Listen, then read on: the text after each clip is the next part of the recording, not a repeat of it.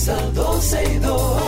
Sergio Carlos, Karina, Larrauri llegan para darnos toda la información de los hechos, toda la diversión del momento.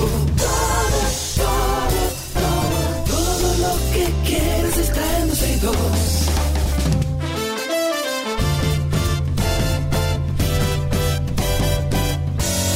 El reloj ya marcado las 12, ya comienza 12 y 2.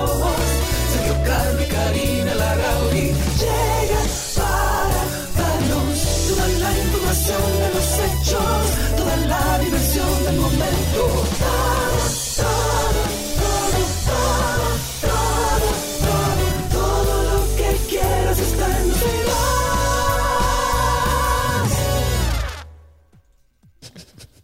Ok, bienvenidos a 12 y 2. Gracias por la sintonía. Sergio me ha dicho 250 mil veces que no me muté. Yo sigo muteándome y bueno, tengo estos momentos donde no entro a tiempo.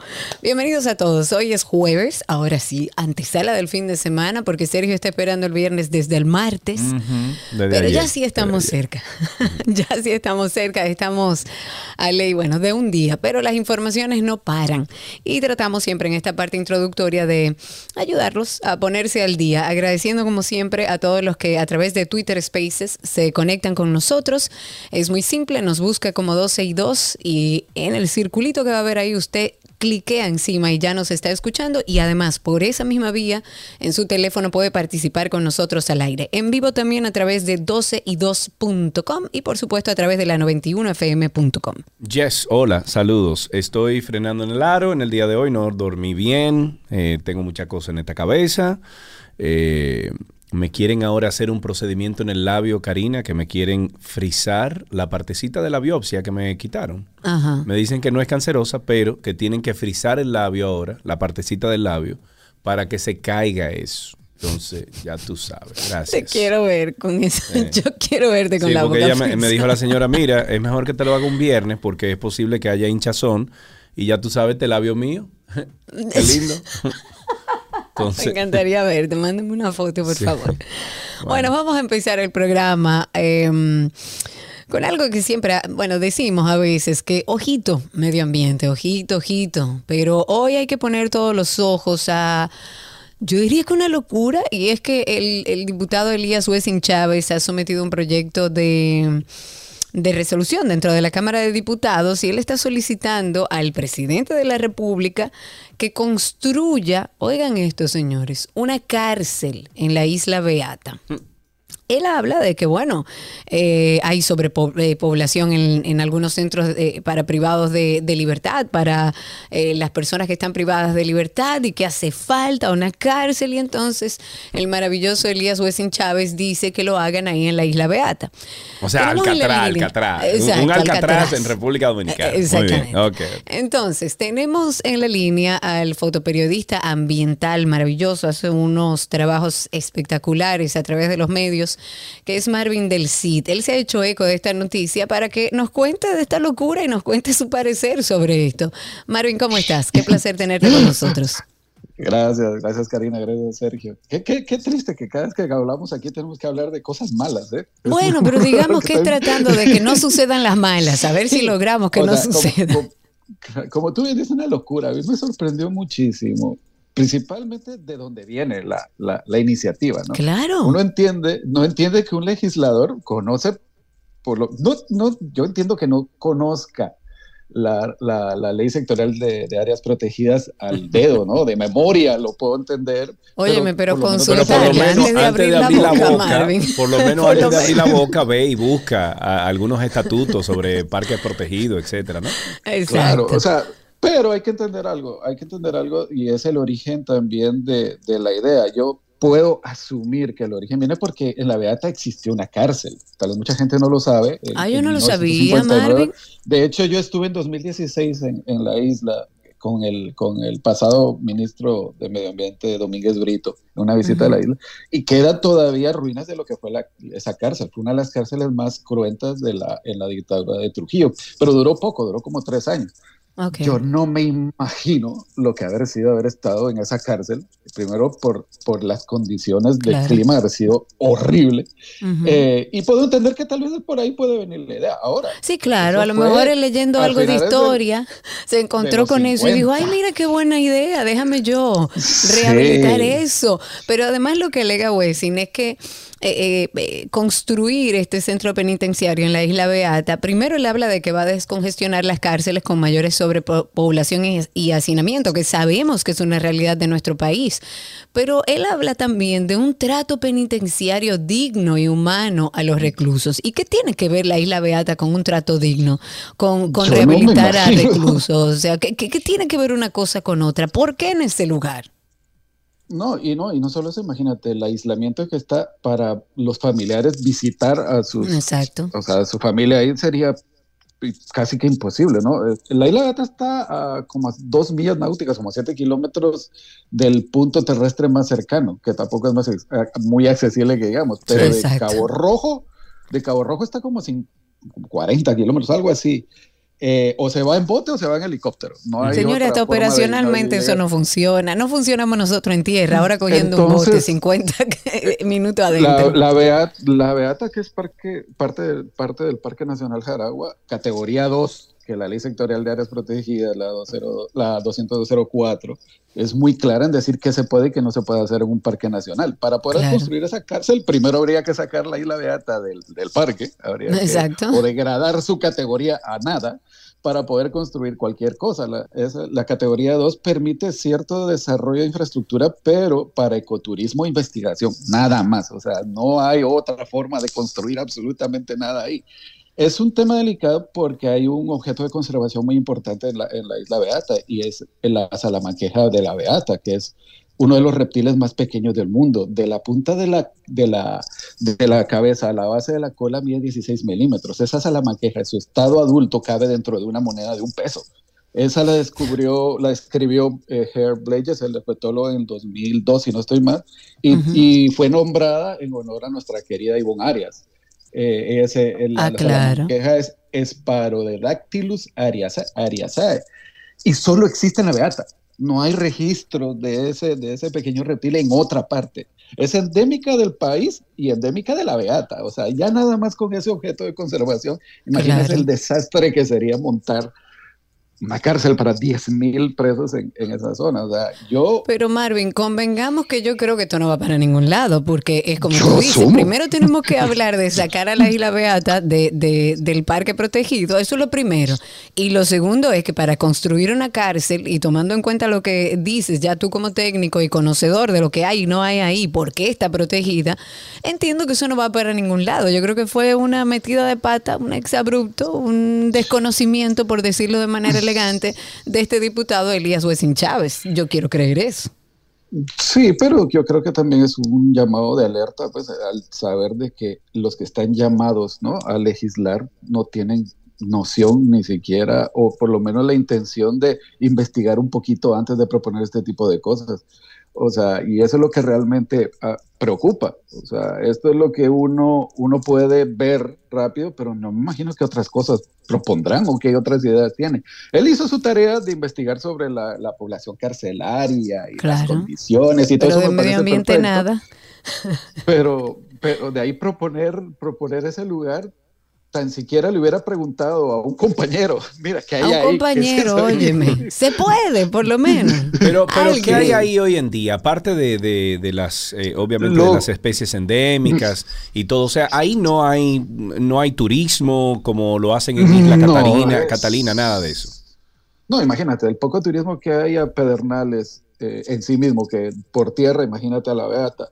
Eh, hay una, una base de, de la, de, la, de la Marina, de la, de la Armada, eso es lo que queda, un pequeño destacamento y algunas chocitas, no sé si todavía están, pero en el 2016 estaban, Sí. de pescadores que pernoctan ahí cuando andan pescando por la zona y demás, es lo único que hay. Eh, Porque yo, yo estoy buscando aquí en Google Earth y la verdad es que no aparece nada y la imagen satelital que tenemos de Google Earth tampoco es la más eh, dada a dar detalles de lo que hay ahí ahora mismo. Pero eh, nada, te hice la pregunta porque sé, por ejemplo, que Isla, Catalina, la Catalina la utilizan sobre todo para, para turismo, ¿no? Y hay un hotel y todo ahí. No, Pero ahí no sé si. No, ahí no hay ningún tipo de condición, ni infraestructura, nada para, para recibir turismo y pudiera ser. Ahora, hay un problema también de plástico serio, serio, serio, de la Beata y Alto Velo, porque van en la corriente que viene del este al oeste que va arrastrando de todos los ríos plásticos y todo eso, y las playas están llenas de escombros y, demás. Que eso bueno, y, y veo ahí en Isla Alto Velo también que ahí no hay absolutamente nada. Hay otra que se llama Piedra Negra, que esa es eh, nueva para mí, no la había visto. Yo tampoco. Y esta Isla Beata. Lo pueden buscar aquellos que tengan acceso a un web browser a un, eh, a un navegador, pueden entrar ahí en Google Earth y se van a dar cuenta de a lo que me estoy refiriendo. Pero, pero no, no, no veo las condiciones aquí para ni siquiera eh, explotarla en turismo. ¿Qué se podría hacer, hacer, ahí? ¿Un observatorio? Observarlo. O algo por No, no, por ejemplo, sé que Puerto Rico tiene algunas islas que están chiquititas alrededor de Puerto Rico y lo que tienen mayormente son observatorios, eh, tienen laboratorios incluso de, de o sea, eh, de, de, temas que tengan que ver con medio ambiente. ¿Qué, qué, qué, qué se te ocurre a ti, Marvin, que podría haber ahí? Puede ser un buen punto para, para observación de, de, especies, ¿no? principalmente de, de, esa parte sur. Hay un fenómeno que pasa en, la, en Alto Velo, que es ese islote, que es un, como mogote grandote, muy lindo, que ahí anidan las mismas gaviotas que anidan en, que la gente no sé por qué le dice los bubíes, pero no son bubíes, son gaviotas, que anidan en Cayo Siete Hermanos en el norte de Montecristi, que hay un, ahora mismo, de hecho, está la época, un evento de anidación importante donde se congregan miles de gaviotas a anidar Sterna fuscata y otras dos especies también anidan en alto velo. Y es un espectáculo grandísimo, pero a la vez su aislamiento y su cercanía a la frontera también hace de que haya mucha depredación de huevos, principalmente de los vecinos que viajan en, veleros a, la isla a robar huevos de, gaviota. No. Eh, para el ecoturismo, para el ecoturismo y para, para la gente de turismo de aventura, Alto Velo y La Beata son, deberían de ser uno de los spots más importantes como de la Saona, ¿no? Sí. Claro. y, se necesita un permiso especial para llegar a esas islas. Sí, no, obviamente. Eh, eh, hay que pedir permiso al Ministerio de Medio Ambiente. Primero hay que, como no es una zona abierta al turismo, no hay tour operadores, la gente que va ahí tiene que especificar a qué va, si es investigación o si es algo a disfrute de, la, de lo que sea y no demás. Pero se puede, o sea, yo conozco mucha gente que eventualmente ha ido, pero es caro, o sea, pagar un bote que te lleve toda esa distancia. Claro, un bote privado tan lejos. Un bote privado, es privativo para la mayoría de claro, Claro, claro. Marvin, dice un amigo nuestro, dice un amigo eh, nuestro que le compraría el discurso curso al, al señor Wessing si prometen que los primeros ocupantes serían políticos. Empezando por él. Sí, que él sea, el, huésped cero, ¿no? que arranque él y pruebe a ver cómo se hace y si va a ser tan inhumana como esa que estuvo en la era de Trujillo. Marvin, muchas gracias. Sí, no, gracias a ustedes. Señores, pero vamos a llamar a Netflix para que hagan una película, una cosa. Eso es lo que tienen que hacer. Porque ahí no hay nada. ahí no hay nada. Gracias, Marvin. Un placer siempre hablar contigo. Gracias por dar la voz de alerta en esta situación tan ridícula, porque la verdad es que ojalá y, este legislador tenga a alguien cercano que le diga, espérate, vamos ahí a medio ambiente a hablar sobre este tema, que parece que hay algo que no te diste cuenta.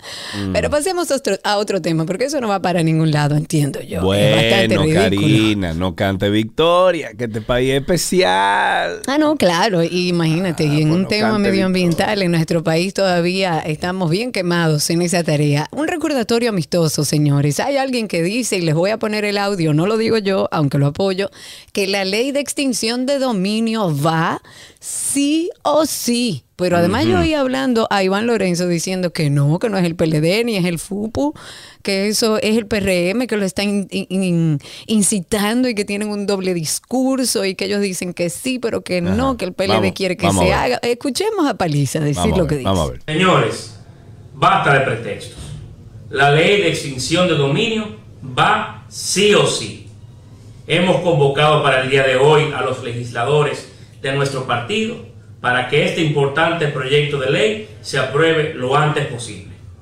Dejemos atrás la vieja política y apostemos por transparencia y rendición de cuentas. Señores, Bueno, basta de pretextos. ahí, ahí escuchamos a Paliza. Que va, sí o sí va. Que Eso sí va. Y yo creo que depende mucho de la ciudadanía. Ojo.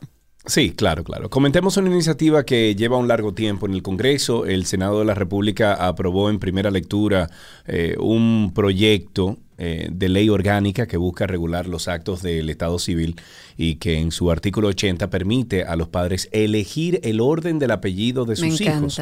Con este nuevo proyecto de ley se busca cambiar la normativa que establece el apellido del padre como el primero y el de la madre como el segundo, y en cambio dispone que ambos padres acuerden de forma común el orden de los apellidos de sus hijos.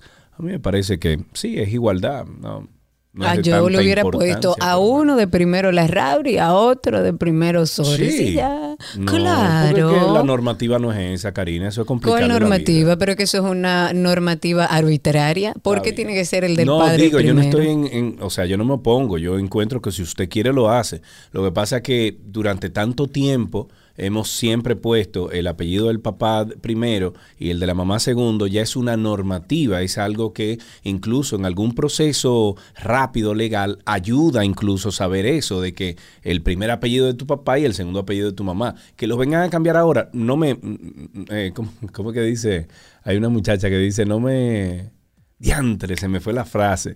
Pero bueno, no, no, eh, me es inverosímil, como dicen por ahí también.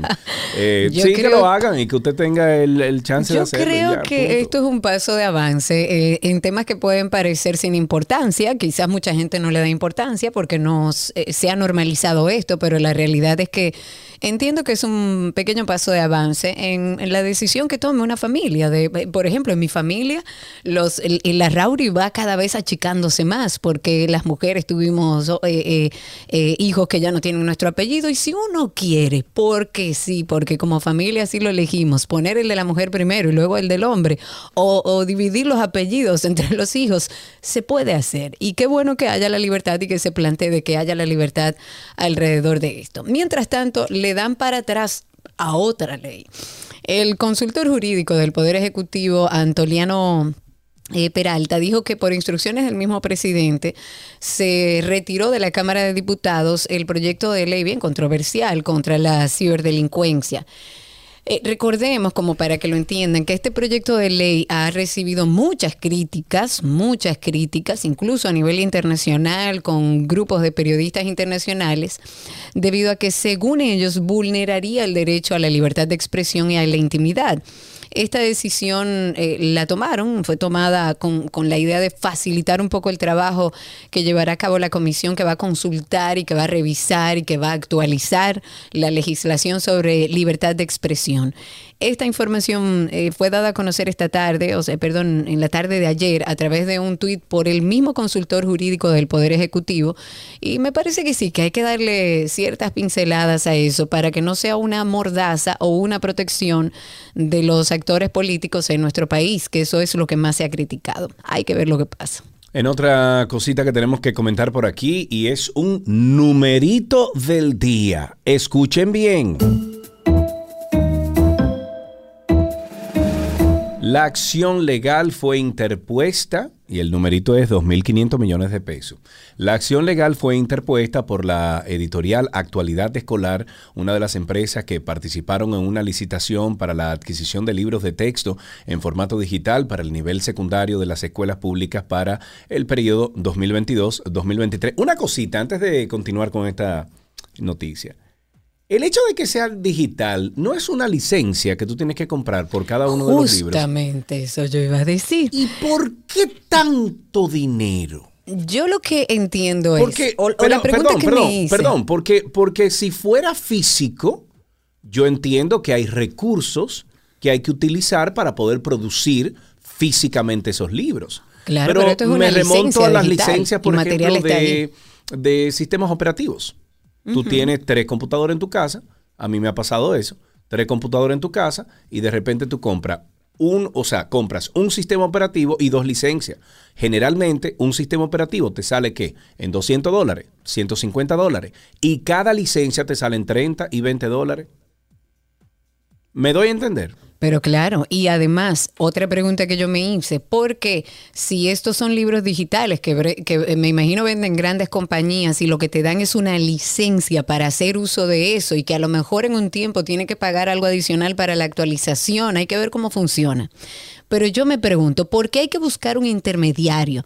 ¿Por qué el gobierno tiene que buscar intermediarios para la adquisición de algo que puede ir directamente al proveedor, pagar esa licencia? Porque hay que y cada pagarle vez- a los lobistas o los lobos más bien que existen en este país. Por eso, Karina Larrauri. Porque No, hay que pagar muchos favores políticos, Karina Larrauri. Yo por quisiera eso. como entenderlo, porque para mí no es razonable que el gobierno dominicano tenga que utilizar actores intermediarios cuando Claro. puede ir directamente a la fuente que vende esos libros digitales, que lo bueno, que se hay que paga ver es si una la ley lo permite, Cari. Hay, hay que ver si la ley lo permite porque recuerda que hay no representantes de marcas.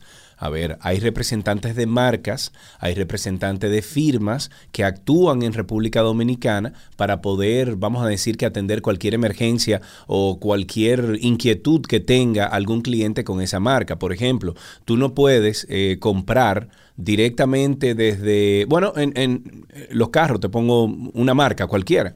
Por ejemplo, tú compra un Ford, compra un Mazda, compra, tú lo puedes comprar fuera, pero no te van a dar el servicio aquí en República Dominicana. Entonces, hay que revisar la ley en cuanto a esa pregunta, porque creo que hay un tipo de, de protección al, al, al, pro- No, al o alguien que tiene los derechos. Por eso digo, me encantaría entender por qué se usan intermediarios, porque Bueno. creo que lo que le convendría al gobierno es tratar directamente con los proveedores de ese de, de A mí esos me libros gustaría saber cuánto sale, en cuánto sale cada licencia del libro. Eso Pero eso es lo que hay que pedir, saber. los datos Porque si un libro te esa- sale en qué, 300 pesos, ¿cuánto, cuánto cuesta un libro?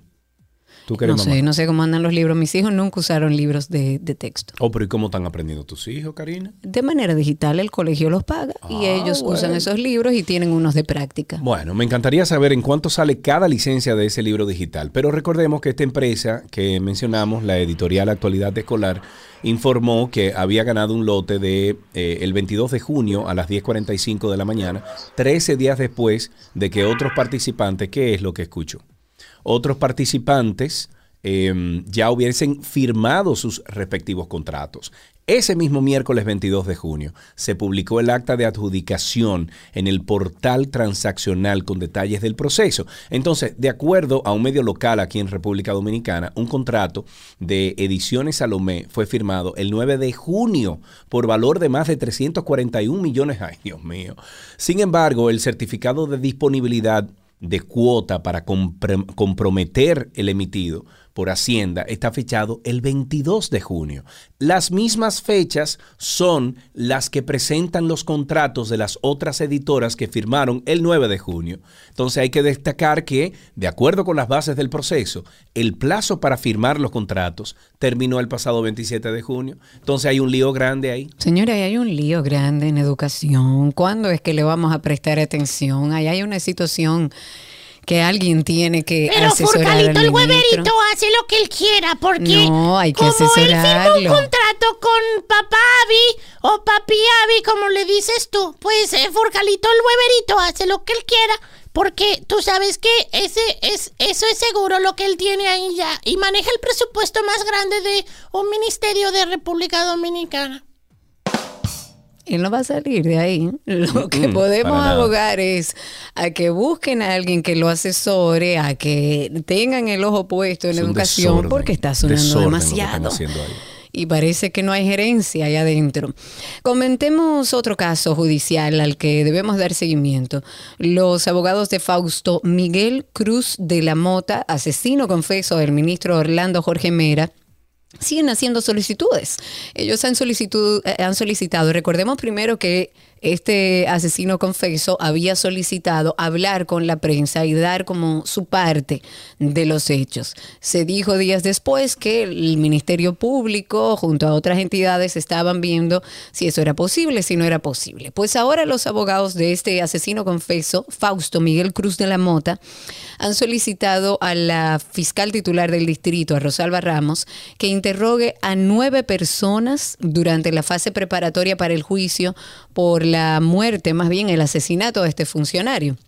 Y los que han propuesto eh, para ser interrogados son Edilio II, Florian Santana, que es consultor jurídico del, del ministerio, Juan Manuel Cuervo de Sangles, que es el director de la Regional Central de Medio Ambiente, Alfonso Mendoza, el director de la Oficina Provincial de Samaná del Ministerio de Medio Ambiente, un coronel solamente identificado como Cepeda, Carmen Maribel Peralta Cuevas, el oficial Nicolás Montero, eh, y- déjame ver, el oficial Nicolás Montero y también Erika Altagracia Herrera Reyes pero también solicitaron que sea interrogado Irvio Linares Villegas.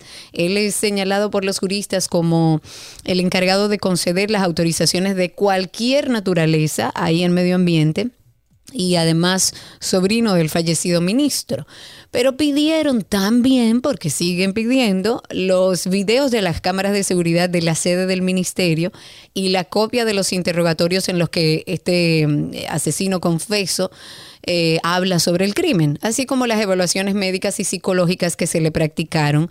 También el justificante de su traslado de, de pabellón en la cárcel de Najayo. Todo esto es lo que ha pedido el asesino confeso de Orlando Jorge Mera, Fausto Miguel Cruz de la Mota. Hoy es un día importante. Cada 30 de junio se conmemora una fecha memorable en honor al trabajo de tantas personas que a diario entregan lo mejor de sí en las aulas de nuestras escuelas y centros de estudios, formando a los hombres y mujeres que se preparan para servir a la nación. El Día del Maestro en la República Dominicana, en honor al natalicio del profesor Juan Bosch Gaviño, quien fuera uno de los escritores más famosos y completos de América Latina.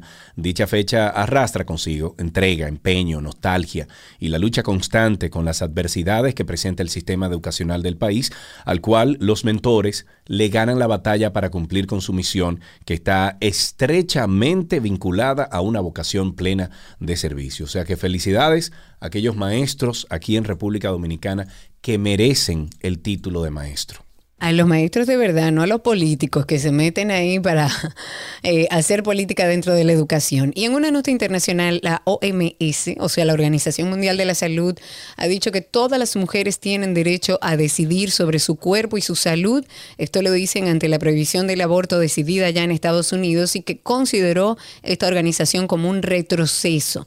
Citando algo de lo que dice, dice, todas las mujeres deben tener el derecho de decidir cuando se trata sobre sus cuerpos y su salud. Punto. Así enfatizó el director general de la organización, con todo y el punto, no es mío el punto. Ellos estaban en una conferencia de prensa en la que se abordaron distintos temas sanitarios y de interés internacional y evidentemente este fue un tema.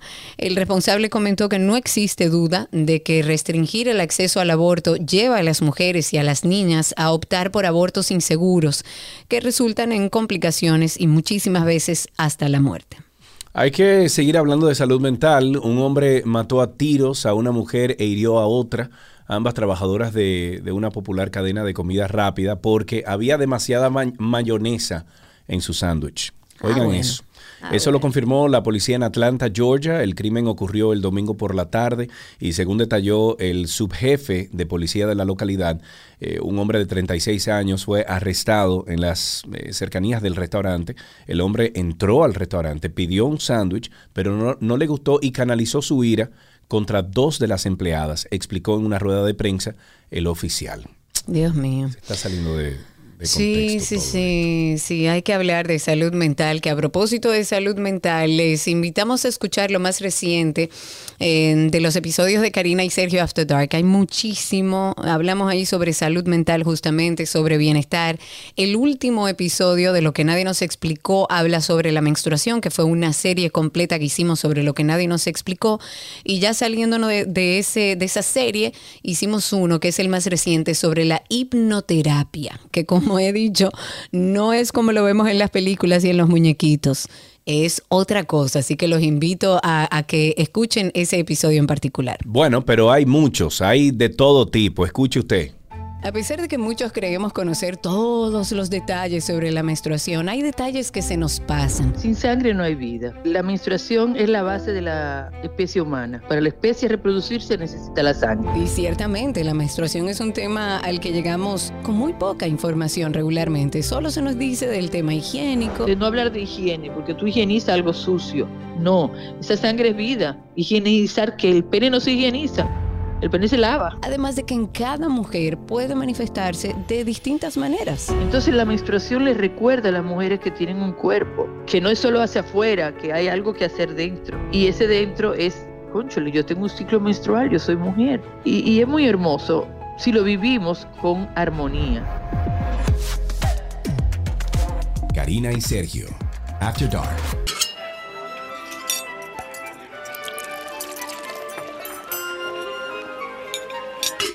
Ula la me ouija, manja, comida. Ah, no, mentira, dale, sí. La receta imposible. Con Nicolás Frigerio, yo estoy malo y grave, estoy yo. Pero grave, fuera, pero fuera de ritmo. Baja ahí, baja ahí. Baja, baja, baja. No te apures, olvídate del timing, del Buenas tiempo. noches. Exacto. Vete a Bueno, comer. no dormí bien en realidad. No, vete a comer, cierra el micrófono, déjame con Nico. Bien. Hola Nicolás, ¿cómo estás? Bienvenido a esta receta imposible, tuya de tu propiedad. Bueno, estoy un poco confundido, pero, pero bien. ¿Por qué? No sé, esto, la presentación de Gaby, después la mía a medias. No, Sergio Ah, hoy no. está que no vamos a ignorarlo a Sergio. Atención audiencia, por favor, en el día de hoy ignoren a Sergio, a excepción de las noticias que muchas tienen razón, pero bueno, vamos a hablar de recetas y vamos a hablar de jengibre. Eh, hoy qué preparamos, de hecho me estoy bebiendo mi té de limón con jengibre aquí. Ah, sí, uff, buenísimo. Sí, ¿Y miel? ¿No? Riquísimo. ¿No? yo le echo un poquito de stevia porque me gusta que pique. Ah, bueno. Ah, muy bien, muy bien. A mí le pasa que soy muy fan de la miel también, entonces eh, siempre le pongo mucha miel. Bueno, hoy vamos a preparar un arroz, eh, arroz frito, que es básicamente un arroz salteado, con Uy, jengibre Ay, ay, y- ay, ay, ay. y lo que tengan en casa. Yo voy Todo lo a... que usted tenga, píquelo. Bueno, la verdad, cuando yo hago arroz frito en casa es porque en la nevera tengo como 25 sobrantes de, de- de todo un Exacto. poco. Y digo, pedacito venga, de para- carne, pedacito de vegetales, pedacito de pimiento rojo que se quedaron por ahí. Todo lo que Exacto. usted encuentre. Exactamente, esa, esa es como la esencia de- de- del arroz eh, frito. Entonces, eh, ¿qué vamos a necesitar? Jengibre, igual que el otro día, que esté lo más fresco posible, o sea, que esté eh, cuando lo toquemos, que esté bien durito, que esté como bien rellenito, que no esté arrugado. Exacto. Vamos a necesitar también ajo, luego vegetales básicos que normalmente siempre tenemos en casa, cebolla, pimiento, zanahoria, eh, si tenemos zucchini eh, le va súper bien. En fin, lo que tengamos por ahí dando vueltas que nos quede, como tú dijiste, un pedacito de pimiento, un pedacito del otro, lo vamos a ir sumando. Lo importante es que todo lo cortemos en Y si hay proteínas, dados- si tengo carne, ¿puedo también agregarlo? Claro que sí, carnes, eh, pues, tanto cruda como si, por ejemplo, qué sé yo, en tu casa, que Fede hace asado cada 15 minutos, eh, si sobró algún pedacito de carne que, de que de merienda que comemos, asado, Asado. póngale dulce de leche. Eh, Lo tenemos aquí en régimen. bueno, eh, si sobró, por ejemplo, un pedacito de carne que está cocido, también lo vamos a poder agregar a- al, al salteado, o sea que no tiene que ser eh, solamente eh, producto crudo, vamos a decir. Eh, vamos a, a necesitar también arroz que preferiblemente, lo ideal para este tipo de preparaciones, es que sea arroz del día anterior, o sea que también sería una sobra del día anterior. Eh, lo que sí, por favor, arroz blanco, no, no piensen que lo pueden hacer con un moro o algo así. No, no, funciona. porque va a Tiene ser como arroz blanco. raro. Exacto. Va a quedar raro. Es un arroz frito criollo. Eh, entonces, luego para sazonar todo esto, como siempre, un toquecito de salsa de soya eh, y va, va a ser más que suficiente. Les voy a dar un tip que a mí me gusta muchísimo y es esta preparación hacerla con chuleta ahumada, cortada en dados pequeños. Qué rico. Tienen que probarlo porque de verdad que es riquísimo. Aparte lo, lo vamos a saltear bien, va a quedar muy doradita. Ahora les voy a, lo voy a integrar ahí en la, en la preparación para que ustedes eh, lo puedan anotar, para que Cindy lo anote. Ok. Entonces- Exacto. Nunca Nico. Anótelo usted por ahí. Ok. Exacto, yo soy malo escribiendo. Entonces, para el, el procedimiento, muy fácil. Tenemos todos los vegetales cortados en dados pequeños. En caso de que, por ejemplo, vamos a hacerlo con chuleta, que, que es como les digo que me gusta muchísimo. Vamos a cortar la chuleta en dados medianitos para que luego tengamos esa textura bien, bien rica. Vamos a tener el arroz eh, ya cocido. eh, si es del día anterior, si se pega un poquitito lo- con la mano, lo vamos a, despegar un poquito, que esté bien graneadito. Y el jengibre, lo vamos a, igual que al ajo, lo vamos a cortar eh, en una brunoise finita. Entonces, en una sartén, olla, o bueno, si en casa tienen un wok, mejor todavía. Lo primero que vamos a hacer es, vamos a poner un poquito de aceite y vamos a sofreír la chuleta hasta que quede bien doradita por todos lados. Cuando ya está bien doradita, la retiramos del sartén. Si es necesario, que no creo, pero si es necesario, agregamos un poquito más de aceite, bajamos el fuego y agregamos el ajo y el jengibre. Tiene que ser con el fuego bajito porque la idea de esto es que se vaya eh, no dorando, sino que vaya soltando toda el aroma, toda la esencia que tienen el ajo y el jengibre, para que vaya quedando en el aceite. Esto es más como, una, como un confitado en este punto. Ok. Entonces, cuando vemos que apenitas comienza a tomar eh, un color eh, doradito, pero muy apenitas, agregamos el resto de los vegetales a la preparación y subimos el fuego. Vamos cocinando de a poco. En mi caso, aquí en casa, no me queda de otra que hacer los vegetales bien cocidos, porque a Paula no le gusta la textura de los vegetales eh, al dente. Pero en caso de que si les gusten los vegetales al dente, simplemente lo van a cocinar dos minutitos. Bien, Eh, tengamos en cuenta que estaban cortados eh, bastante pequeños.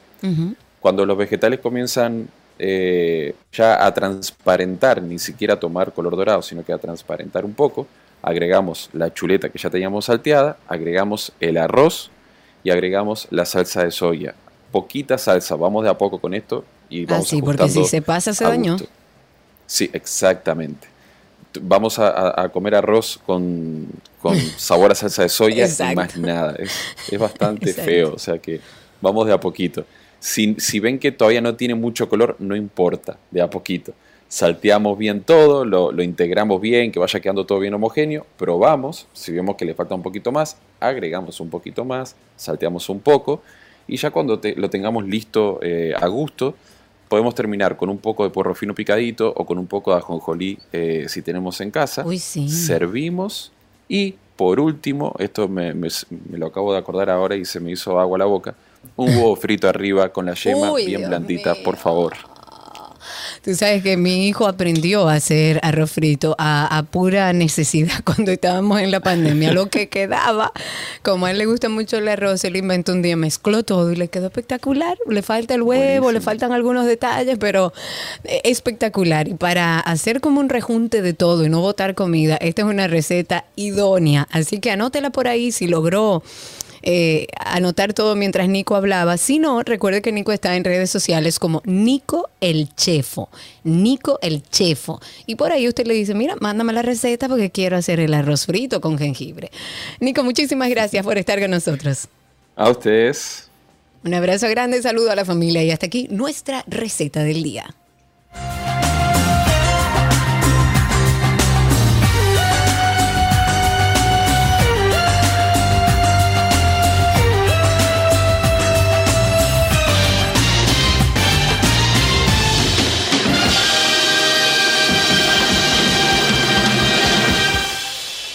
Nuestro cafecito de las 12 les llega gracias a Café Santo Domingo, lo mejor de lo nuestro.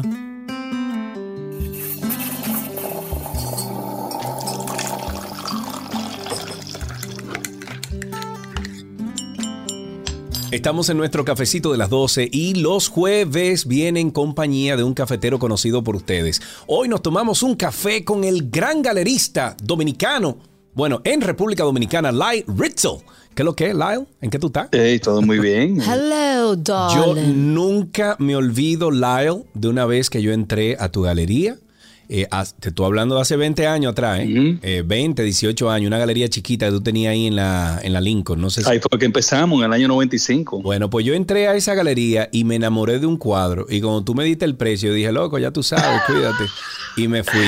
Pero se me quedó esa imagen impresa ahí en el cerebro. Y recuerdo que era un tanque de guerra, un lienzo blanco, con un tanque de guerra verde y un perrito en perspectiva. Pues mira, ¿Qué? Esa obra, esa obra era de Gerard Ellis, un artista dominicano que precisamente en estos momentos yo estoy presentando una exhibición individual de él aquí en la galería que se llama Tierra de Nadie. Se llama la exhibición. No te creo. Sí. y él señor. ganó un premio en la Bienal en esa época en que tuviste el tanque con. Esa es una obra emblemática de él. Yo creo que era año 99, 2000, por ahí, cuando yo pasé por ahí. Sí, sí, pues nosotros nos mudamos de ahí hace un tiempo, ta- estamos en la Torre Piantini, hace ya como 15 años o más, no sé. Claro, sí, yo sé. Ve acá, Lailo, entonces, ¿qué, qué tú me estás diciendo? ¿Que yo debí comprar ese cuadro en ese entonces porque ahora no le puedo meter el pico? Claro. Bueno, mira, ese cuadro hace 20 años de eso más o menos que tú lo viste, ¿no? Sí, sí, sí. Bueno, ese cuadro ahora cuesta 10 veces más de lo que yo te dije que costaba.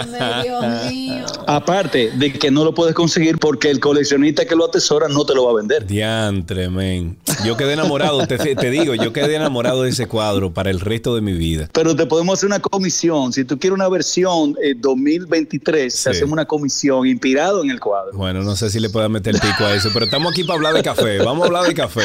No, hablar de varias cosas, porque mientras uno se bebe el café puede hablar de distintos temas. ¿Tú eres cafetero? Claro. Ya, claro. Pero cafetero de café, de café recién molido, de café expreso, Uy, de café uy, real, uy. sin mezclarlo con nada. Absolutamente, ni azúcar, Lail. No, no, yo le pongo un poquito de miel de abeja, que me, que me sepa entre dulce y amargo. Ok, ok. Y miel de abeja pura, no puede ser miel de abeja de supermercado, sino esa miel de abeja que tú compras en una finca por ahí. Pero yo me imagino que, que es miel de abeja que tú compras, no regalada, ¿verdad? Ajá. Yo la, la adquiero, la, la- la adquiero, la adquiero con el sudor de, de mi trabajo. Está bien.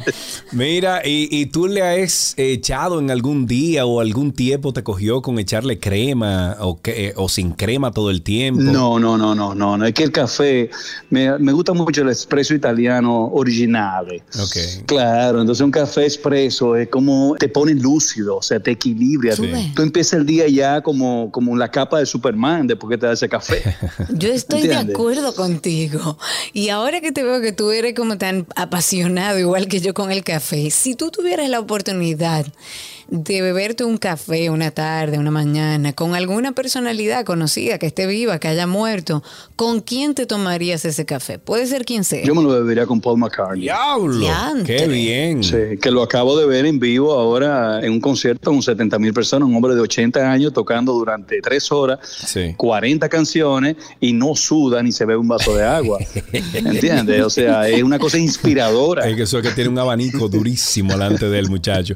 ¿Con qué persona fue la última vez, eh, Lyle, que tú te tomaste un café, pero que había como sustancia en la conversación? No, eso me pasa a mí interdiario. O Bueno, no todos los días te voy a decir, pero bastante, porque recibo desde artistas, músicos, amigos, coleccionistas aquí en la galería y cuando tú te juntas en los restaurantes o en los cafés por ahí. Eso es como parte de- del ritual de la vida, yo diría, a- a- alrededor de un buen café. Claro, ¿y hay alguna persona con la que te conecta el café? ¿Alguien en particular? Mm, Yo me conecto directamente a nivel individual con el café. Y bueno, si se suma una persona que pueda aportar también, pues mejor aún. Pero el café es un rito, yo creo que, eh, por ejemplo, yo me levanto y hago, eh, lo primero que hago es me bebo un agua con limón y después me voy preparando el desayuno, lo que sea, o lo que, o lo que haya, un wrap de brócoli con parmesano, por ejemplo, que me gusta mucho, mientras el café va subiendo, porque el café de, de la mañana a mí me gusta de greca original. Igual que yo, recién colado.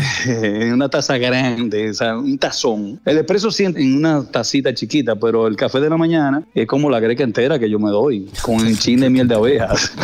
Me gusta eso. ¿Tú tienes alguna greca en particular que tú, te- que tú usas que no puedes cambiar por otra? Una greca de Ikea que se le cayó el mango y la tapa se perdió. Y cada vez que alguien te ve en la casa, te dice, pero Lyle, cambia eso. Y tú le dices, no. No, y que esas son las mejores. No, no, yo tengo, yo tengo siete cafeteras que me han regalado de, de alto calibre y la tengo en su caja. Porque digo, siete café me gusta y este es el que yo me estoy bebiendo y todos los días me sabe mejor. ¿Cómo yo voy a cambiar? No, no, no, Como dicen los gringos, if it ain't broken, don't fix it. Claro. Exactamente, no lo que, lo que está bien. Ahora, cuando ya esa cafetera no pueda más y ya el café no suba, entonces yo diré, bueno, voy a estrenar una de las que tengo aquí en reserva. Muy bien. Mira, por otro lado, eh, tenemos entendido que periplos de cuarentena. Así fue que tú decidiste llamar, eh, nombrar tu producción más reciente Sí. según lo que hemos visto y escudriñado, es muy personal, donde combina su pasión eh, o tu pasión por el arte con el amor eterno, el rock. Cuéntanos, por favor, un poquito de esto. Tú sabes que en la pandemia todos eh, eh, tuvimos la, la casa por cárcel. Claro. y, y un toque de queda incluido. Entonces, bueno, eh, uno tuvo que soltar todo en banda y ahí en, en esos momentos de encierro, pues la inspiración retorna. En uno de esos escapes que yo hice a la zona colonial en bicicleta, cuando el toque de queda creo que era a las 3, había que salir, eh, programarse el supermercado, lavar la compra, etcétera, fregar, hacerlo todo, porque Así mismo. Ahí nos pusimos todo en acción. Y en una escapada, digo, vengo ahora. Me fui a la zona colonial en bicicleta, vi que la ciudad estaba vacía totalmente, era como algo metafísico. Parecía una ciudad surrealista. Tú no veías ni un gato. Y en un momento, y yo iba a comprar un agua, digo, pero ¿dónde voy a comprar un agua si está todo cerrado? Y estoy sentado en el Parque Duarte y veo que sale una mano de una ventana y le entregan una cerveza ceniza a un señor y el señor sale por ahí rápido. Digo, wow. pero esto no está tan cerrado como parece. Toqué la puerta del señor, me dice, ven en cinco minutos que el coronel está dando la vuelta y después entonces tengo problemas. O sea que el coronel que andaba por ahí ha- hace una ronda a ver si estaba todo cerrado. Y entonces, bueno, ahí yo me vi esa cervecita debajo de una trinitaria que era del mismo color de la bicicleta. Posteé esa foto con la bicicleta y la trinitaria y puse en ese post en la sombrita periplos de cuarentena, ciudad vacía, colmados abiertos, cerveza fría. No le di mucha mente a eso y al otro día, cuando vuelvo y lo veo, digo, pero aquí hay algo.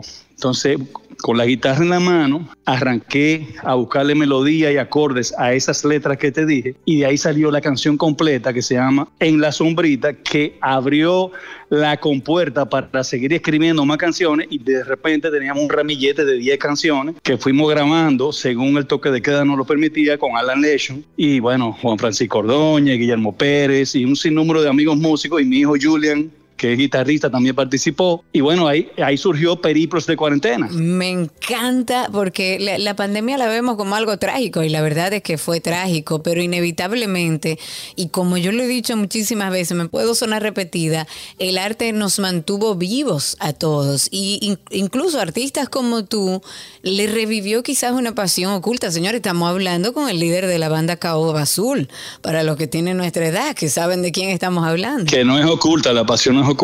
Exacto, oculta nada, exactamente. y, y qué bueno que pudiste re- rescatarlo. ¿Cómo tú sientes que la pandemia te dejó? ¿Te dejó más cosas buenas o, o cuál fue el saldo? Sobrevivimos a ella, eso es lo primero. Perdimos gente muy querida, eh, Jenny Polanco, como Víctor Víctor, y Claro. que, que fueron como los que marcaron o le dieron rostro a esa pandemia, por lo menos no- en este país, a nosotros, lo, lo que lo conocíamos. Y fue como la Tercera Guerra Mundial, eh, prácticamente. Cuando eso arrancó era, era a nivel de terror. Sí. Los amigos eh, te saludaban, eh, te pasaban de- de- en su carro y te salían de lejos de tu casa. eh, tú salías por el balcón y los saludabas, porque no se podía tener contacto. En los supermercados tú ibas y te dejaban la compra en, en el parqueo. Eh, Era una cosa muy loca todo, sabes. Sí, sí, y bueno, sí, sí, y que sí, hayamos sobrevivido a eso, yo creo que eh, hay que sentirse afortunado. Claro. Claro. Pero imagínate, el arte en la pandemia en general, porque como yo vivo en esa dualidad entre el arte y la música, la galería, a pesar de que estaba todo cerrado, pues nosotros seguimos trabajando a nivel de eh, la computadora, etcétera, y no paró de el coleccionismo nacional, internacional, buscando obras de arte. La gente cuando se vio tanto tiempo en su casa, dijo, pero esta pared está vacía. Eh, eh, yo necesito, eh, además si me da COVID, pues el cuadro que yo quería tener, no, pues ya no, no lo voy a tener. Claro. O sea, Claro. y mucha gente se decidió a, a poner su casa bonita. Mira, los arquitectos no daban abasto, los decoradores, lo que las personas que venden muebles y el arte. O sea, el arte se, se, se elevó en el medio de la pandemia, una cosa muy loca, tú Qué sabes. chévere. Periplos de cuarentena, la gente puede pasar por allá desde cuándo para disfrutar de todo esto. Periplo de cuarentena, la banda se llama Rock and Lord. La gente piensa que es Lord. de-. No, pero el Lord, Lord. Lord es Lyle Octavio Racer, ¿entiendes? Ah, claro. Entonces, en vez de rock and roll, es rock and lore. Y bueno, eh, bajo ese, bajo ese nombre, pues este nuevo proyecto lanzamos en Spotify eh, Periplos de Cuarentena hace ya un, un tiempecito y ahora en vinilo. El vinilo está disponible aquí en la Galería de Arte, en la Torre Piantini. Y el viernes pasado hicimos la presentación del disco en vivo con los mismos músicos que lo grabaron. Y en Casa de Teatro, con Freddy Ginebra fue el presentador. Y bueno, sonó increíble y agradecemos a todo el público que fue y nos acompañó. Ahora estamos con un repertorio ready para tocar en otros periplos. Ok, me encanta Me eso. encanta. Bueno, búsquenlo en Spotify desde ahora. Ahí vamos a escuchar un poquito de La Sombrita. Escuchen, escuchen. En la sombrita,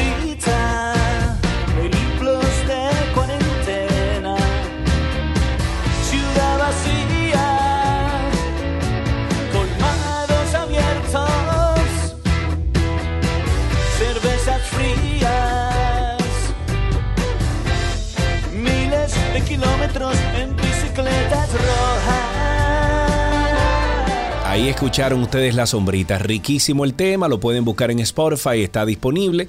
Eh, bueno, pues Lyle, yo lo único que te pido es que me diga el nombre de la obra que yo me perdí hace 20 años, para yo por lo menos... Tú pides mucho, porque ¿cómo yo puedo acordarme del nombre? Yo, Es que quiero verlo de nuevo, de verdad. Me he quedado con eso por el resto de mi vida. Pero bueno, mira cómo impacta el arte a alguien. Yo tenía veintipico de años en ese entonces. Imagínate cómo. Tú sabes lo que te voy a decir, ahora que, ahora que tú mencionas eso. El arte, cuando se te implanta en la memoria, cumplió su cometido. Si no lo hace, entonces no, no te impactó de ninguna manera. ¿Entiendes? Entonces fíjate que tú te acuerdas de eso hace 20 años. Me impactó de forma que hasta el día de hoy lo recuerdo. Lyle, muchísimas gracias por tu tiempo, gracias por compartir los secretos del café tuyo y por supuesto compartir tu arte también con nosotros. Bueno, gracias a ustedes por la invitación eh, a su programa. Muchísimas gracias. Estuvimos hablando con Lyle Olritzel. Ustedes pueden entrar a- al Instagram de la galería, es Lore Gallery, y ahí pueden ver mucha arte linda. Y pueden entonces entrar a, a Spotify y buscar ahí entonces eh, temas como La Sombrita y otros para que se puedan ustedes deleitar con buena música. Hasta aquí este cafecito del mediodía. Y yo te busco por todas las esquinas que han ido en las ruinas de San Nicolás.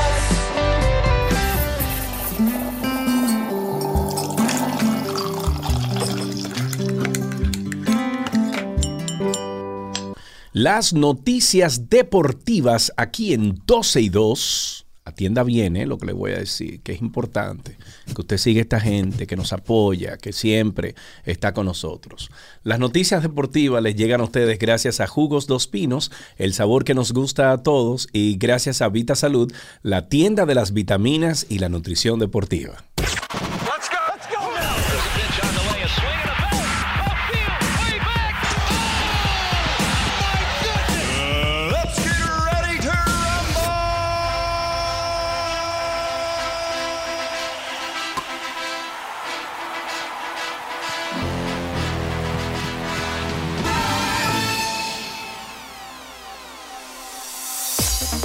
Arrancamos estas noticias deportivas con fútbol. Y es la noticia deportiva más importante del día.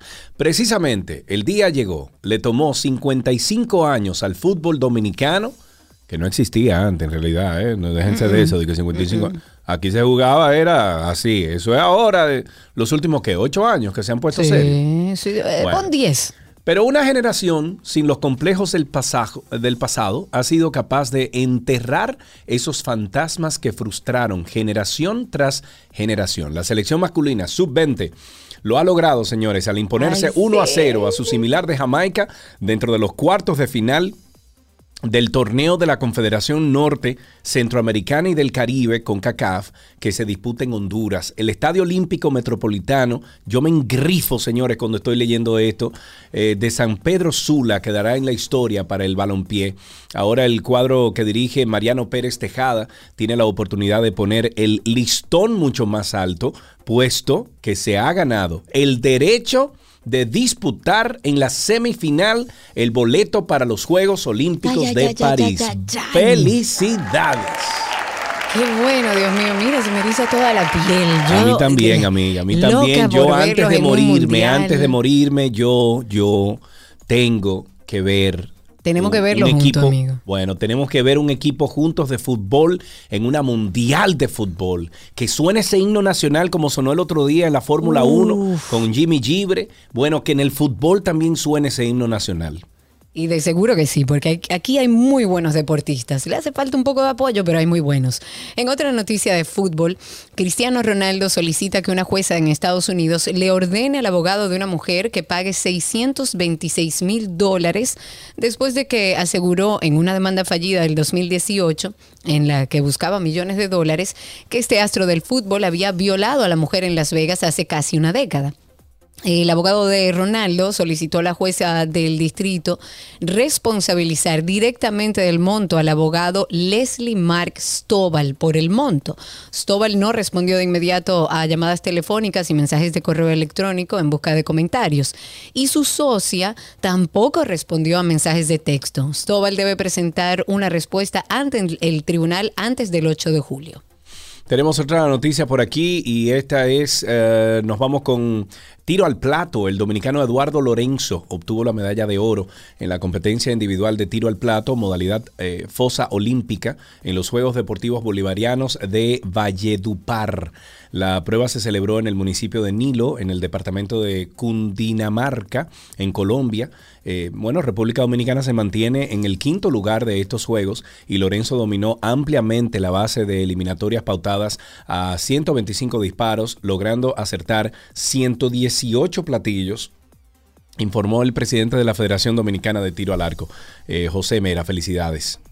Felicidades. En una noticia de natación, hay mucha gente que se pregunta si la Convención Internacional contra el Dopaje en el Deporte de la UNESCO y la Agencia Mundial Antidopaje han tratado el tema transgénero. Dicen, en el mundo del antidopaje el tema se ha tratado de manera informal, no como punto oficial de agenda.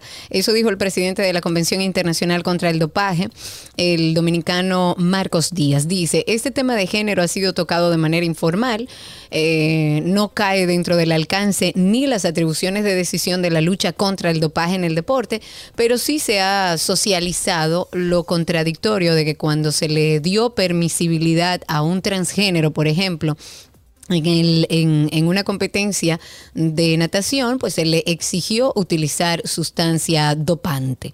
Mm. Eh, aquí lo hemos hablado varias veces sobre esto y el tema del transgénero dentro de los deportes, entendiendo que físicamente hay una diferencia entre el cuerpo de una mujer y el cuerpo de un hombre, la fuerza de la mujer y la fuerza del hombre. Las condiciones físicas son distintas, entonces eh, habrá que ver qué pasará con eso. No lo deberían de permitir y punto. Voleibol. El conjunto femenino de voleibol de la República Dominicana ganó 3-1 en el grupo 6 al aguerrido equipo de Tailandia, donde las ganadoras tuvieron que batallar cada punto para salir por la puerta victoriosa. Este viernes el combinado dominicano se enfrentará a China a las 6.30 de la mañana, hora dominicana. Es la cuarta victoria que consiguen las reinas del Caribe en la Liga de Naciones 2022. Tienen seis fracasos. Seis. Bueno, también en otra noticia para finalizar, ya en grandes ligas, la escuadra de béisbol de República Dominicana eh, debutó en los Juegos Bolivarianos de Vadepur, no, Valepur, mm, Valedupar, ahora sí, con una previsible victoria por blanqueada 6-0, carrera sobre la inexperta de Perú. El derecho Samuel Burgos lanzó partido completo a siete entradas de un imparable permitido con 13 ponches propinados, luego de reponerse de un ligero descontrol inicial para terminar a todo tren. Dominicana jugará este jueves su segundo partido, esto va a ser a partir de a ver, de las 2 de la tarde, serían las 3 en el territorio nacional frente a Venezuela. Ok, con esto finalizamos estas noticias del mundo deportivo aquí en 12 y 2.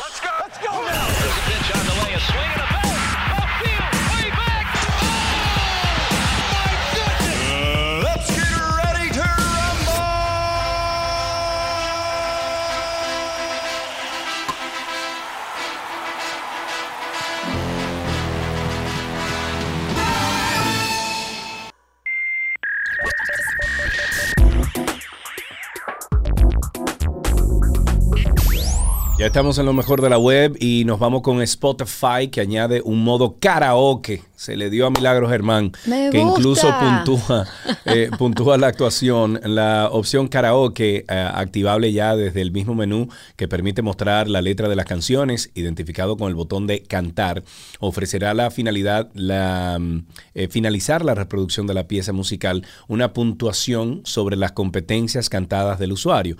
Tras seleccionar la canción y activar el modelo karaoke, una, mm, eh, una cuenta atrás avisa al usuario y comienza entonces la reproducción. La letra que aparece en pantalla va sincronizada con la música, mostrando también un indicador de voz que va informando de la precisión del cantante. al final entonces aparecerá un porcentaje que si supera el 80%, irá entonces acompañado a modo de celebración de una lluvia de confeti. La nueva función karaoke se está implementando de manera gradual, por lo que en algunos países aún no está disponible y en el caso de que sí lo esté, puede haber algunas canciones en las que por el momento no sea posible activarlo. ¿Estaría activado aquí ya? Déjame ver. En lo que tú vas leyendo eso. Ay, mira. mira, me encantaría yo hacer un poco de karaoke, porque te agarra ahí, vamos a cantar un poco. Google para, paga a Wikipedia para mejorar su buscador. Google es una de las primeras empresas en abonarse al servicio de suscripción comercial que ofrece Wikipedia Foundation. La fundación, que es sin ánimo de lucro, que ayuda al sostenimiento y al funcionamiento de, de Wikipedia. Y de esta forma, el buscador más popular y la enciclopedia de referencia se dan, digamos que la mano, previo pago, por supuesto, de lo que cuesta eso. y esto para, el, para que el primero, o sea, Google, pueda disponer de la mayor cantidad posible de información con la máxima actualización. A través de unas aplicaciones especialmente programadas, Wikimedia permite que la mm, ingente cantidad de información que está disponible o está disponible en las páginas que conforman Wikipedia puedan ser sistematizadas, indexadas, analizadas de manera que esa información pueda ser extraída de forma coherente cuando efectuemos, efectuemos eh, determinadas búsquedas. Es una labor esencial para el buscador de referencia en Internet como es Google, que ahora se asocia entonces con Wikipedia. Mira, yo tengo aquí New York, New York, pero no veo las A letras. ver, cántate ahí. ¿Cómo que no? ¿Cómo que no? No, o sea, dice New York, New York, versión karaoke, pero no. es que va a veo salir cuando tenga que empezar. Start Ahí. spreading the news. I'm leaving today. I want to be a part of it. New York, New York. No, no sale la letra. ¿Cómo va a ser? No ¿Y sale entonces la cómo es letra, el. ¿No funciona sin Que no letra? sale. Deja ver entonces esta, espérate. Ah, bueno. Bueno, sale la letra aquí, pero no, pero él la va a cantar. No. Entonces, óyelo. Entonces no sé cómo funcionaría esto. Déjame ver. No, no me sale todavía. Start spreading the news. I'm leaving today. I want to be a part of it. Bueno, pero que con él cantando. New York. New New York. York. Hay otra noticia que tenemos que, compartir, que compartir, y es que un representante de la Comisión Federal de Comunicaciones de Estados Unidos ha pedido a Apple y a Google quitar la aplicación TikTok de sus tiendas online Apple, eh, Apple Store o ¿Cómo App Store es? y Repite eso Google más Play. despacio. ¿Qué? Ok, un representante de la Comisión Federal de Comunicaciones de los Estados Unidos ha pedido tanto a Apple como a Google que quiten la aplicación TikTok de sus tiendas, que son ah, el, el App Store de, de Apple y el Google Play de... De, ay Dios mío, de Android. En una carta que fue publicada en Twitter a los CEO de Apple, Tim Cook, y de Google, Sundar Pichai, el comisionado escribe que TikTok presenta un riesgo de seguridad nacional debido a la cantidad de datos que acumula, combinado esto con la aparente facilidad con la que Beijing está accediendo a esos datos. Él asegura que Google y Apple han permitido esto a TikTok, ya que sus reglas siguen un patrón de conducta que facilita el acceso de los usuarios de Beijing a los datos de aquellos que residen en los Estados Unidos. Ah, ya entendí. Bueno, que arreglen su mundo entonces. Mientras tanto, eh, le invitamos siempre a que participe de, de forma como, como eh, listener, como oyente de nuestro podcast, Karina y Sergio After Dark. Tenemos muchísimos temas interesantes, muchos, muchos, muchos. A pesar de que muchos creemos conocer todos los detalles sobre la menstruación, hay detalles que se nos pasan. Sin sangre no hay vida. La menstruación es la base de la especie humana. Para la especie reproducirse necesita la sangre. Y ciertamente la menstruación es un tema al que llegamos con muy poca información regularmente. Solo se nos dice del tema higiénico. De no hablar de higiene, porque tú higienizas algo sucio. No, esa sangre es vida. Higienizar que el pene no se higieniza. El pene se lava. Además de que en cada mujer puede manifestarse de distintas maneras. Entonces la menstruación les recuerda a las mujeres que tienen un cuerpo, que no es solo hacia afuera, que hay algo que hacer dentro. Y ese dentro es, conchole, yo tengo un ciclo menstrual, yo soy mujer. Y, y es muy hermoso si lo vivimos con armonía. Karina y Sergio. After Dark. Nos pueden buscar en todas las redes sociales como Karina y... No, bueno, en Instagram estamos. Karina... No, ah, eh, Karina Sí, así mismo. Sergio Karina y. Sergio After Dark Karina en Sergio After Instagram. Dark, así es, Karina y Sergio After Dark en todas las plataformas de podcast. Pero como dice Sergio, si usted es nuevo en este mundo de los podcasts, no ha escuchado ninguno, váyase a su buscador, a Google, a Safari o el que usted utilice y ponga Karina Larrauri Podcast, Sergio Carlo Podcast y ahí le va a salir toda la información. entera. Suscríbase, exacto. Suscríbase para que cada vez que publiquemos los viernes a las 7 de la noche un nuevo episodio, pues usted esté enterado. Karina y Sergio After Dark y hasta aquí lo mejor de la web.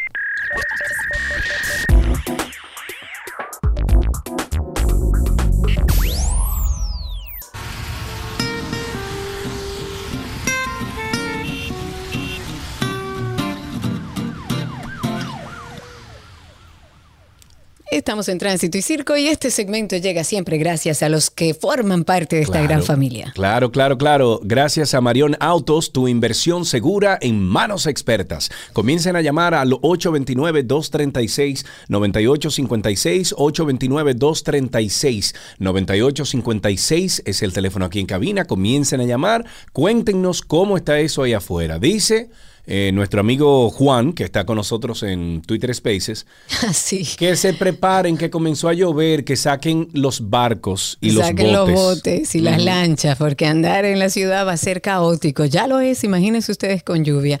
Recordatorio amistoso, faltan siete días para que el Ministerio Público presente acusación formal contra el ex procurador Jean Alain Rodríguez y los implicados en el caso Medusa. Y si todo esto fuera poco, caiga quien caiga. Tengo tentáculos. ¿Quién soy? Este caso es un verdadero sancocho. Tengo tentáculos. Medusa soy. Y todo esto por venganza. Tengan cuidado. Medusa soy.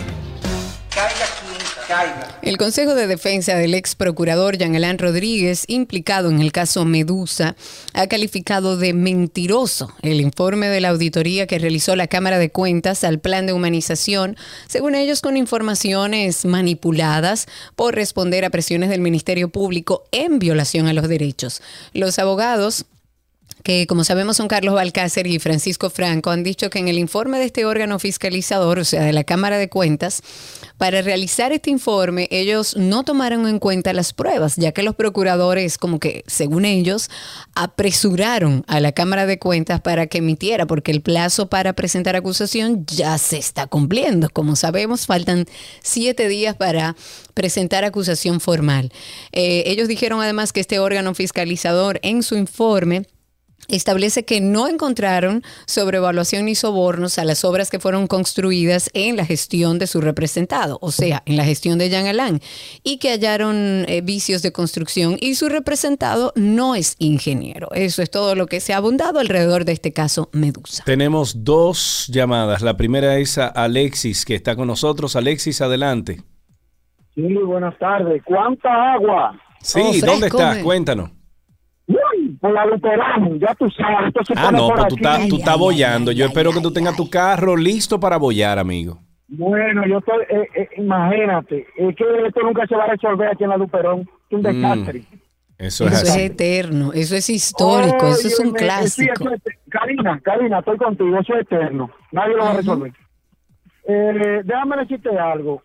Yo en estos días llamé al programa eh, para denunciar de un indigente que hay ahí Yo vivo, yo vivo ahí por donde ustedes vivían, pero yo vivo más para acá.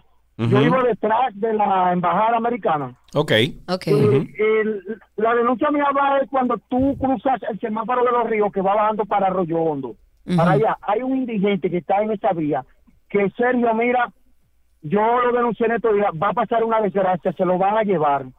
Él está en el medio de la, de la vía, en la ranura, en la división, Sí. y cualquier vehículo que pierda el control se lo va a llevar, porque parece Ay, que él va a dormir ahí. Esta mañana cuando yo me iba a trabajar, eh, él estaba ahí, amaneció ahí, porque él parece que va de noche a dormir solamente.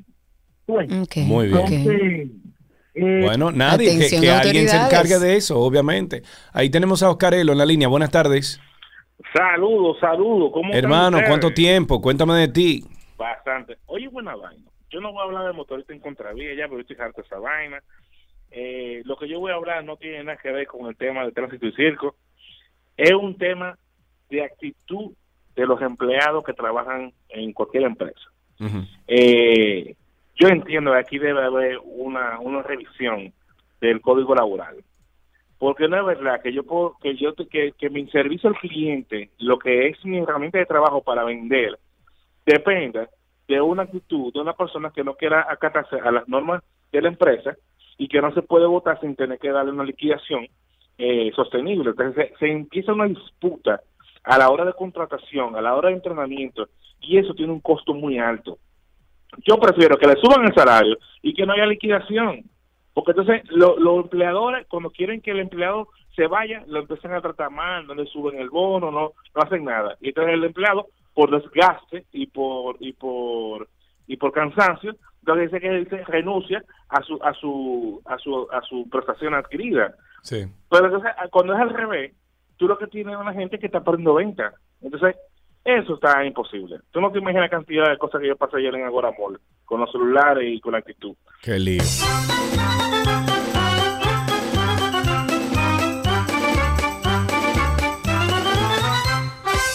...829-236-9856... ...y a través de Twitter Spaces... ...recuerden que es una vía rápida... ...nos escuchan por ahí... ...también pueden participar con nosotros...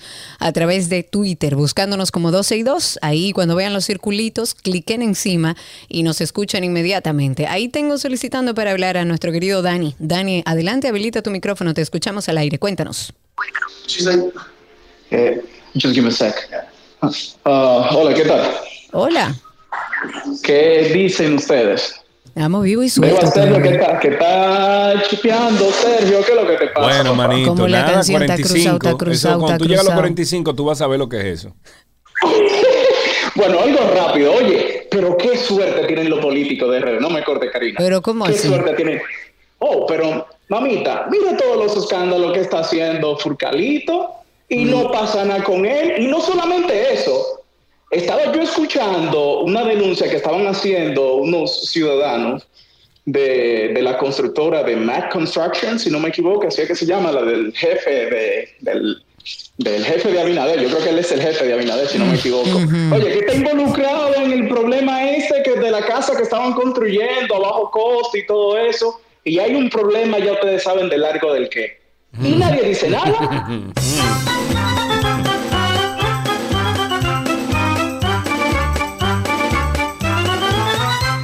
Señores, Tenemos- ah, perdón. señores, Dale. tú tienes una llamada ahí. Tenemos dos llamadas. No, dale paso, porque esto es largo. Bueno, pues tenemos a Erika en la línea. Buenas tardes, Erika. Hola, Sergio. Hola, Karina. Camino Saludos. Samaná, Gracias por tu llamada, Erika. Ay, de mi hermosa Samaná, Dios mío, cuánto la extraño, loca por arrancar para allá. Yo soy maestra, voy a celebrar mi día hoy. Muy bien, felicidades. ¿De la maestra de verdad o de la maestra que, que son más políticas que maestra?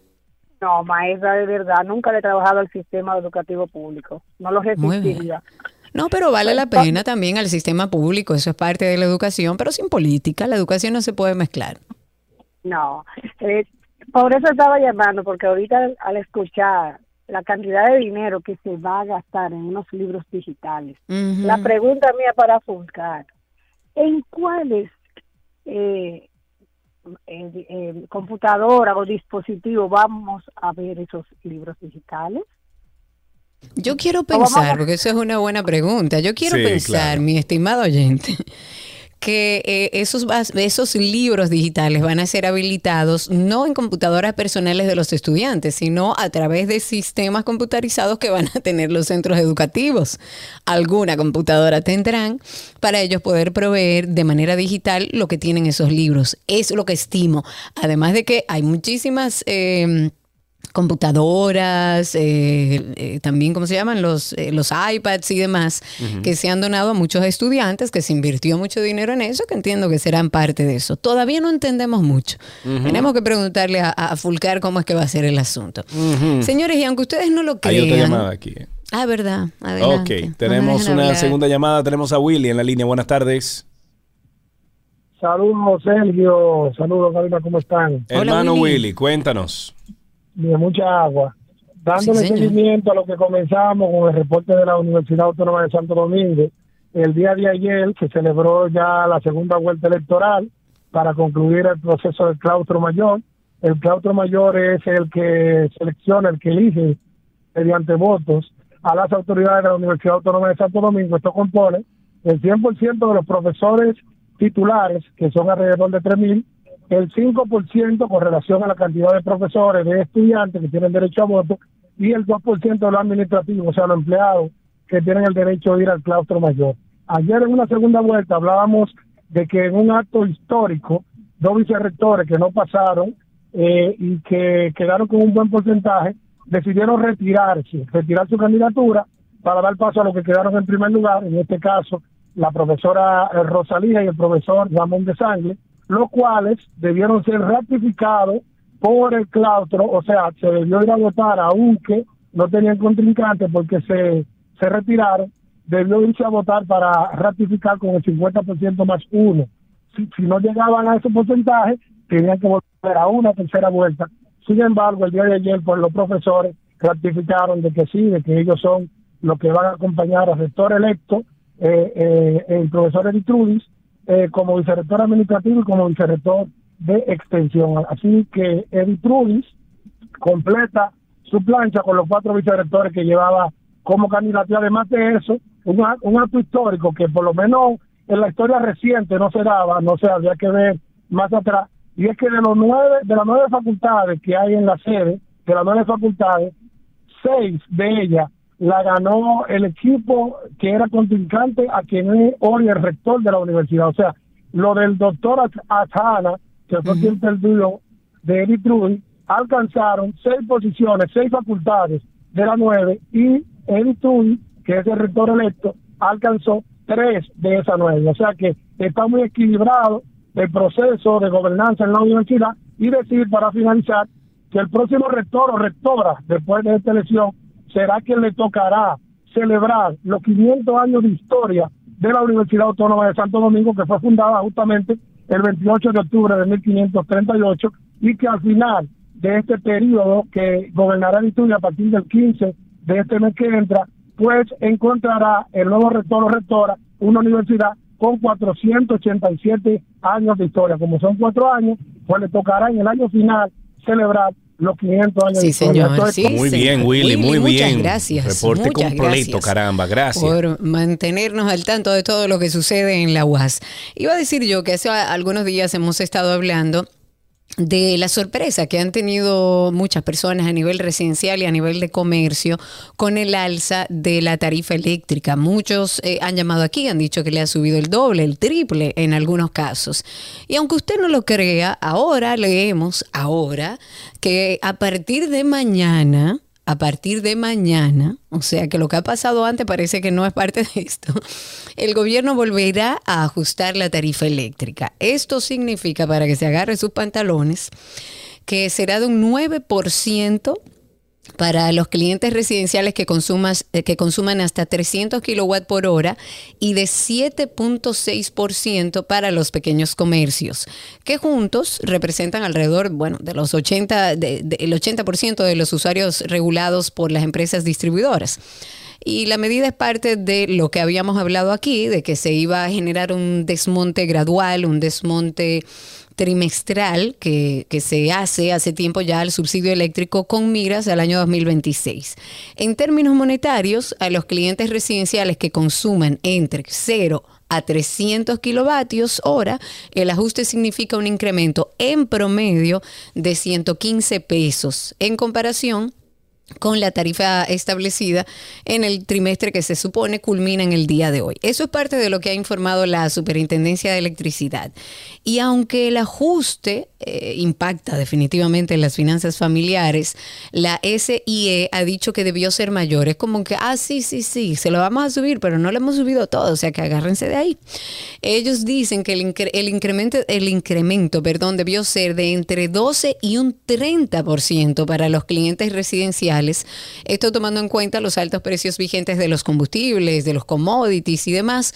O sea que prepárense porque ese desmonte gradual está sucediendo en este momento y efectivamente veremos un alza importante en nuestra factura de electricidad. Ahí tenemos otra llamada. Raimer está en la línea. Buenas tardes. Buenas, Sergio, Karina, ¿cómo están? Adelante, mi querido. Cuéntanos. Primer, desde aquí, desde San Cristóbal. Como debe ser. Cuéntanos, Raimer. Eh, no hay un organismo, Carlos, que regula lo que es la calidad de, del asfalto y lo que tiene que ver con las carreteras, porque yo veo que cada cuatro años se van asfaltando la misma carretera.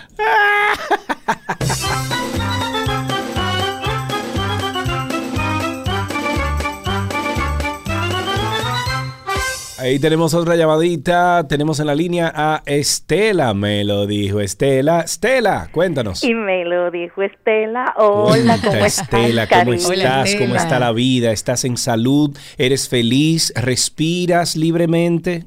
Gracias a Dios, al Señor y al Amén, Todopoderoso. amén, Todopoderoso. Siempre hay que creer en eso. Amén. Lo que me deja sin respirar y sin salud es eso que ustedes estaban hablando ahora de este asunto de la luz. ¿Y tú crees que aguantamos más aumento? Esa es una Bueno, buena pregunta. El, el asunto es que tú hablaste de algo de que eso va a ser a partir de cuándo. De ya. De- pues, supuestamente es a partir de hoy, pero ya muchas personas lo han visto reflejado en sus facturas. Eh, sí, por eso estoy llamando, porque eh, tengo la factura de la donde vive mi madre, ella vive sola, ella es un topo prácticamente, porque ella nada más tiene prendida la luz de la cocina y cuando le molesta hasta lo apaga. En mayo pagó 951. Adivina de cuándo me llegó ahora la última. ¿Cuánto te llegó, Estela? 4.388 con 89. Solo estoy esperando que me den un permisito para ir para allá y patalear.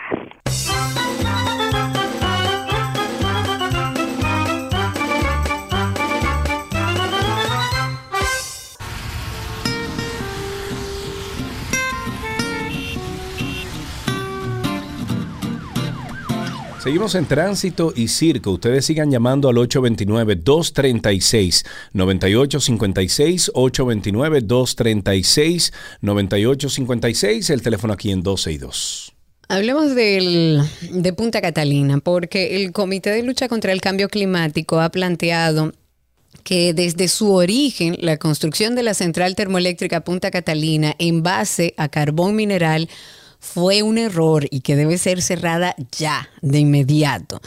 Esta entidad, o sea, el Comité de Lucha contra el Cambio Climático, lo que ha propuesto es el cierre inmediato de la central Punta Catalina tras Punta dar a conocer Punta Catalina. Tras dar a conocer el informe de una investigación independiente que aquí la estuvimos comentando sobre el impacto ambiental de la operación de esta generadora que, como sabemos, está instalada ahí en la provincia de Peravia. Por ejemplo, el ambientalista Enrique de León y el ingeniero que además es especialista en energía, Raúl Cabrera, han dicho que el estudio demuestra que la operación de Punta Catalina con carbón mineral está ocasionando contaminación en nuestro país, está ocasionando contaminación en Haití, en Cuba, en Jamaica. En el informe se afirma que en el peor escenario de esta contaminación en la, en la provincia Peravia se podrían producir cinco muertes prematuras al año que le habíamos comentado aquí. Eh, también se habló de días de baja o ausencia laboral de más de 500 días por temas relacionados a enfermedad. Eh, por los efectos de Punta Catalina, 108 años de vida perdidos, 5 años de vida con discapacidad, y ellos siguen diciendo que Punta Catalina hay que cerrarla ya. ¿Qué Punta Catalina. ustedes? Bueno, Karina, pero no podemos cerrar lo que va a solucionar el problema de la electricidad en este país. Tú sabes. Bueno, lo que pasa es que no podemos ver- solucionar un problema de electricidad y, y ahondar más un problema que ya es grave en Bueno, nuestro pero país en, con en temas de Twitter están contaminación. diciendo que, que prefieren eh, tener luz y estar enfermo en su casa que, Ah, que bueno, no estar con enfermo. luz. Entonces, Eso claro, puede ser también. Eso claro. puede ser así. Ahí tenemos a José Luis en la línea. Buenas tardes, José Luis. Buenas tardes, buenas tardes. Adelante. Óigame, eh, eh, quiero decirle algo. Eh, los negocios pequeños, como los colmados, colmaditos, usted sabe cuánto yo pagué. Yo tengo dos colmaditos. Yo pagué uno 41 mil y pico de luz. Y en otro 40 pagué mil 30 pesos. 40 mil pesos. Usted va a Pero reclamar. muchacho, ¿qué es lo que a- tú a tienes la- en ese colmado? Bueno, es lo que es lo, por eso estoy protestando. Y en otro pago 36. Aparte de eso, tuvo que hacer un pagaré de la DGI por el año de 36 mil pesos. O sea que yo, yo lo estoy pagando al Estado. Die- eh, ahora el 30, que había que pagarlo. Son los 200 mil pesos. Inclusive yo estoy tratando de, de, de a ver qué hago con ese negocio de garitarme de este país, porque a lo que veo, lo, estoy trabajando para qué, para el Estado.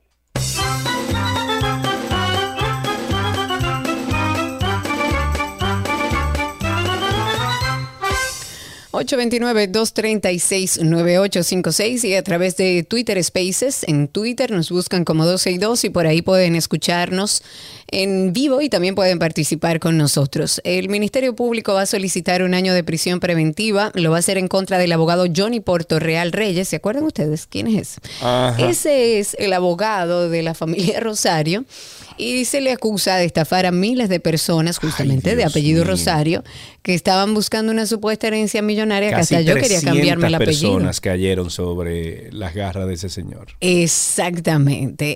En- hay más de un año que tienen investigando el caso, tienen más de 400 pruebas tal como dices y que solo en una de ellas están depositados 900 documentos.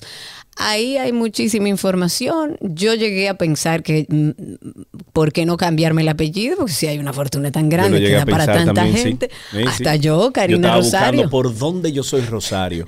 Raúl incluso me dijo lo mismo, ¿verdad que sí, Raúl?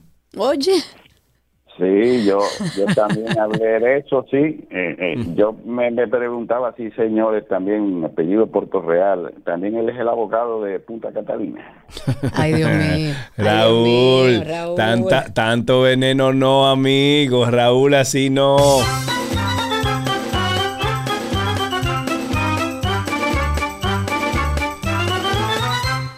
Ahí tenemos a Víctor. Buenas tardes. Hola jóvenes, ¿cómo amanecieron hoy? Bueno, amanecimos, amanecimos. Amanecimos parrandeando. amanecimos parrandeando. Eso mismo. Mira. Cuéntanos. Yo, yo escuchando ahí el tema de, de la electricidad, ¿no? Eh, a veces, a veces tenemos que, que sentarnos un poquito a pensar. Mira el ejemplo del señor ahora que llamó del colmadito, que paga 41 y 36. Que es una lado. realidad de muchos dominicanos. Pero fíjate lo que tú le cuestionaste, ¿qué tú tienes en ese colmado, no? Y Para que sea tan alta la electricidad, por Dios, porque estamos hablando de mucho a dinero. A veces, a veces, a veces queremos satanizar algunas medidas de, de- algunas situaciones con, con la energía, ¿no? Y quizás es más un tema de desinformación. Mire usted que usted tiene su factura, cuánto usted consumió el mes pasado, porque está consumiendo más ahora en verano, que usted está aprendiendo, que usted apagó. Eh, yo sé que a veces se, se escucha como cónyole, pero eh, que me están están metiendo una factura más alta, pero vamos a ser un poquito conscientes también.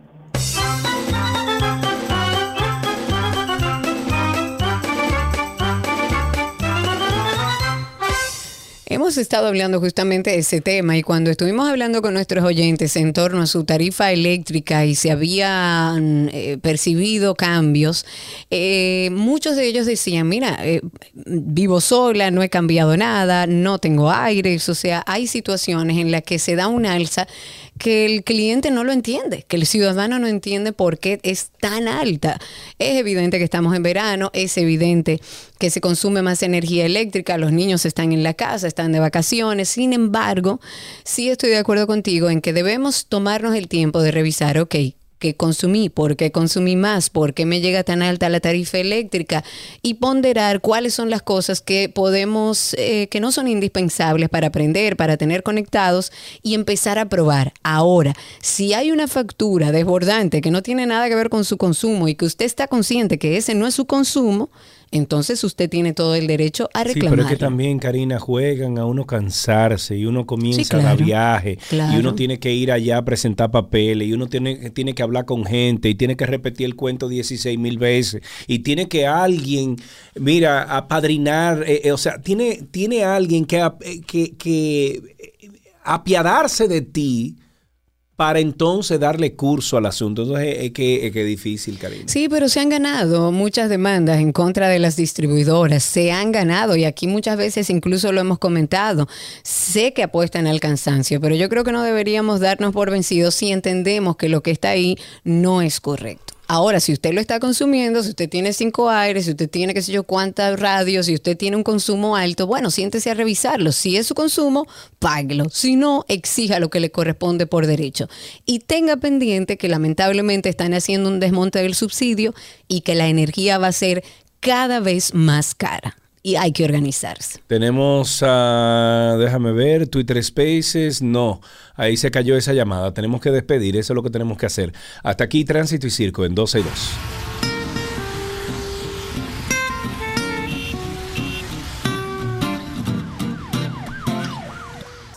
Nuestro segmento de medicina llega a ustedes gracias a Farmacias Carol. Con Carol cerca te sentirás más tranquilo.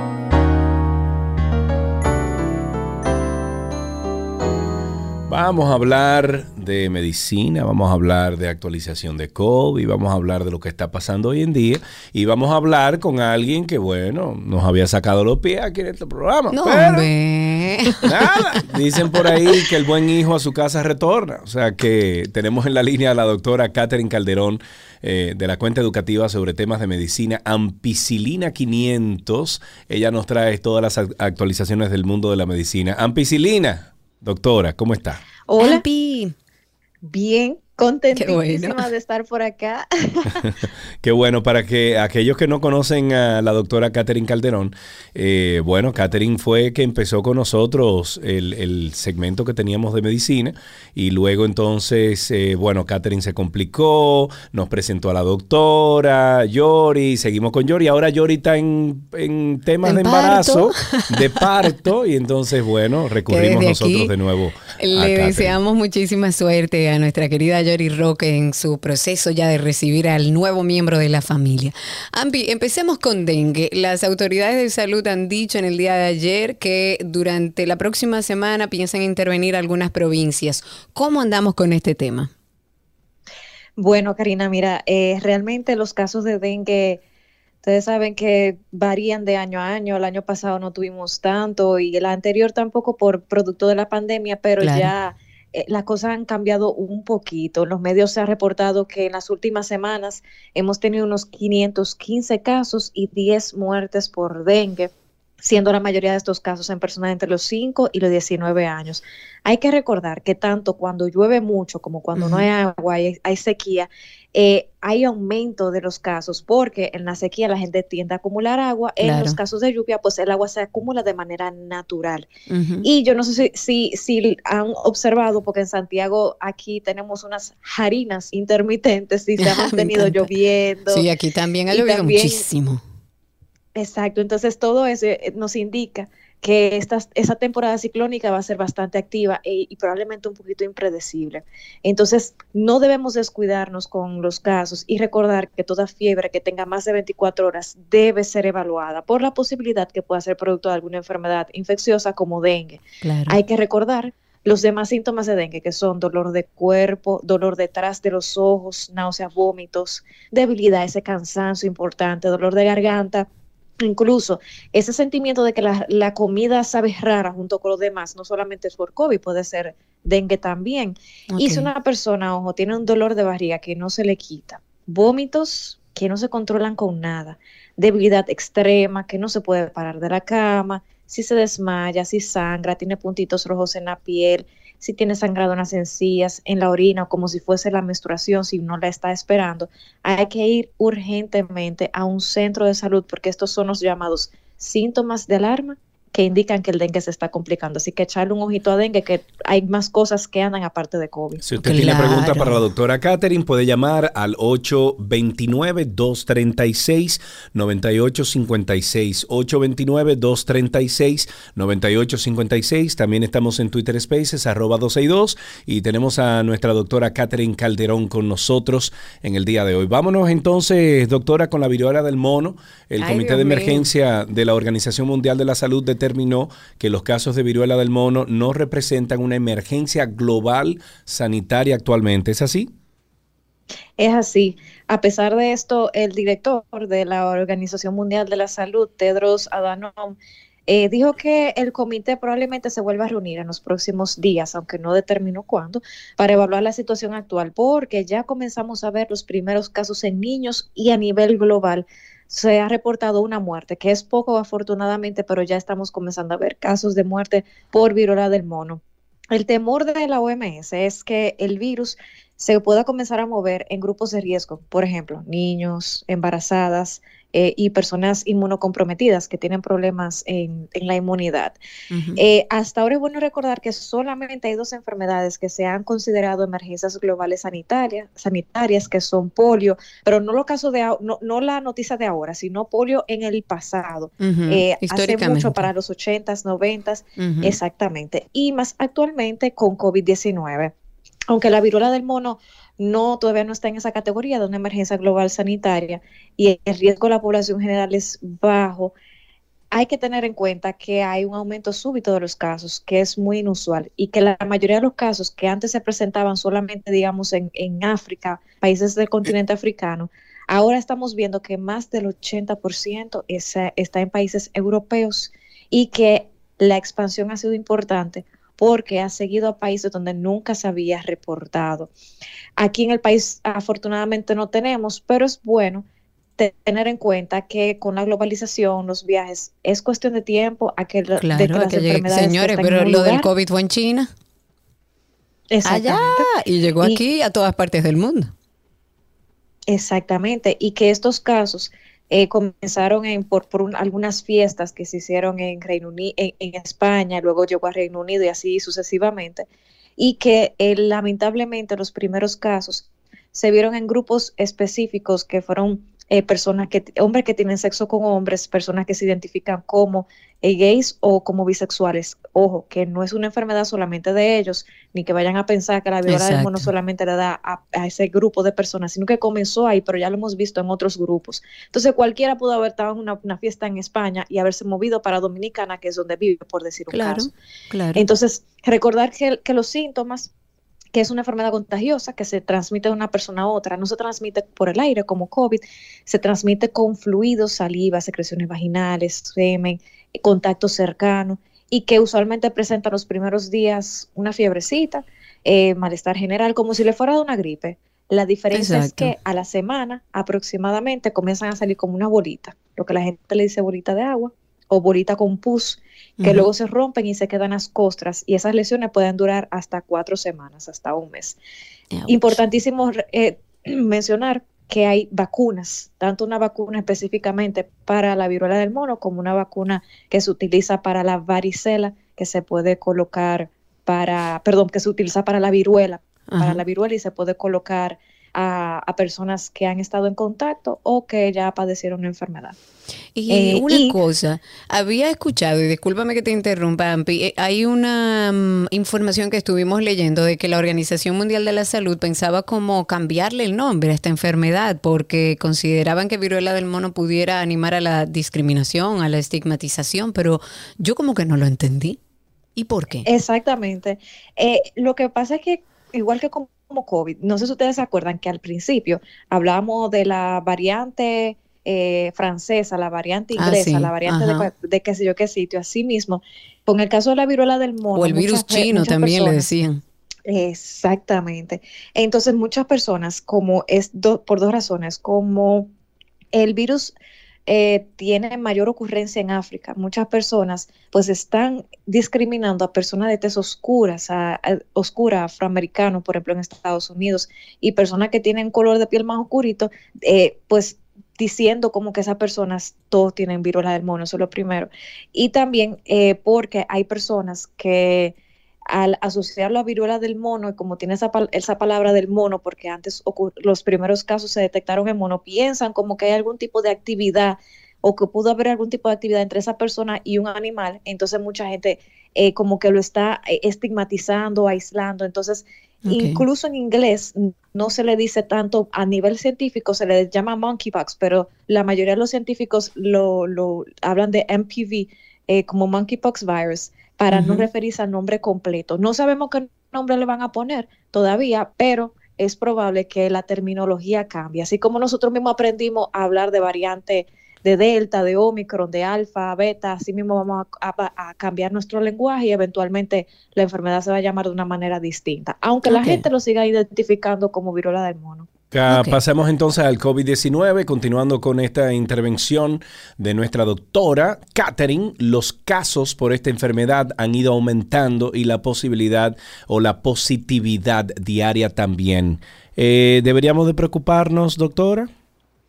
Bueno, realmente, eh, yo diría que andar con cuidado y con cautela, no tanto quizás con, con el estrés que andábamos, andábamos antes, sino continuar las medidas de, de cuidado.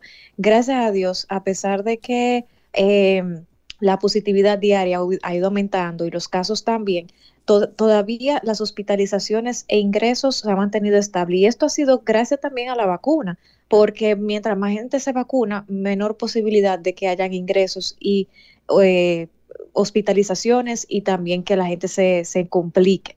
O hay que tomar en cuenta que la mayoría de los centros de salud han disminuido su capacidad en áreas COVID y por eso alguna, yo sé que hay pacientes y he visto un par de neumólogos, sobre todo en redes sociales, advirtiendo que los ingresos están difíciles en algunos centros de salud, pero es porque la capacidad está disminuida, no es, no no- ya no se dispensan eh, esas grandes salas o esos grandes, eh, digamos, Claro, ya no están reservadas en vista de que todo ah, está más tranquilo, pues evidentemente reducen las áreas para manejar el COVID.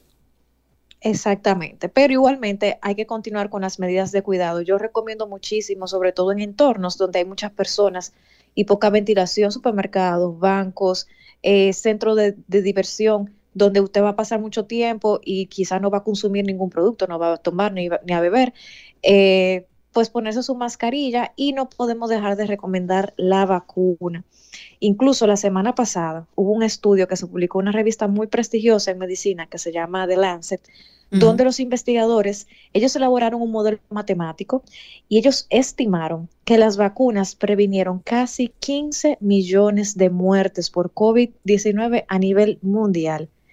Y el efecto fue tan tal que ellos calcularon que si la mayoría de los países hubiesen cumplido las metas de la vacunación de la OMS, que era vacunar por lo menos un 40% de la población, si todos los países de manera equitativa hubiesen llegado a ese mínimo, a nivel mundial hubiésemos podido prevenir mm, un 111% de las muertes, que eso es bastante. Es un modelo matemático, eh, no tenemos, digamos, la certeza de que si pudo haber sido así o si no, pero nos da una idea de lo bien que funcionan las vacunas. Y hay que recordar que el esquema completo actualmente son tres dosis para la población general, pero si usted tiene mayor de 50, si usted es mayor de 50 años, tiene problemas de salud previos, enfermedades previas, algún factor de riesgo, se recomienda una cuarta dosis. Y quiero enfatizarlo porque las vacunas pronto, digamos que van a comenzar a salir de Ay, la sí. disponibilidad porque se van a comenzar a vencer. Entonces es bueno que la población vaya. Y también por ahí viene la de los niños, pero eso van a ser diferentes. La de los niños no se le pueden colocar a los adultos ni a los adultos a los niños. O sea que hay que aprovechar ahora que somos uno de los pocos países de la región que tiene disponible tres vacunas diferentes, la que usted quiera, para COVID-19. Señores, vacúnense, por Dios, vacúnense. Ya el día de mañana hay muchas vacunas que si no vamos a perder, aunque Pfizer ha hecho eh, un estudio y la Organización Mundial de la Salud ha dicho que tienen vigencia creo que tres meses más, corrígeme si estoy diciendo Sí. un disparate. O sea, lo que significa que si nosotros como país y el gobierno ha hecho un esfuerzo por tener las vacunas en nuestro país, eh, eh, no nos vacunamos, es una irresponsabilidad de nuestra parte, es una irresponsabilidad para la familia. Sabemos que hay mucha gente que por convicción dice, mira, no, yo no me quiero vacunar y hay que respetarse. Pero aquellos que han dejado para después la vacuna, háganlo ahora, tenemos la disponibilidad, después la van a cobrar, después va, usted va a querer ponerse en ahí y no la va a encontrar. Aprovechelo ahora que además no hay gente, no tiene que hacer cola, no tiene que pasar un día entero ahí. Cambiando un poco de tema y abordando un poco la salud mental. Eh, eh, Doc, eh, la demencia.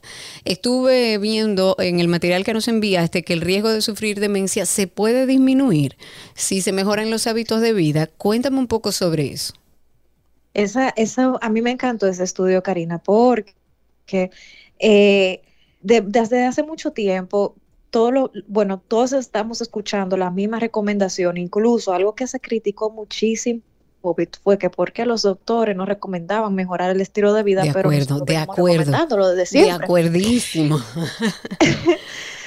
Entonces, eh, algo que eh, me, me encantan estos estudios porque uno puede ver que como eh, cambios pequeños, sencillos, significativos, tienen efectos grandísimos. Hay unas conclusiones de un estudio que se realizó en la Universidad de Mississippi y la Universidad de Texas. Incluyeron unos 8.000 norteamericanos de ascenden- ascendencia europea y unos 2.000 afroamericanos, que nos parecemos un poquito más a los afroamericanos.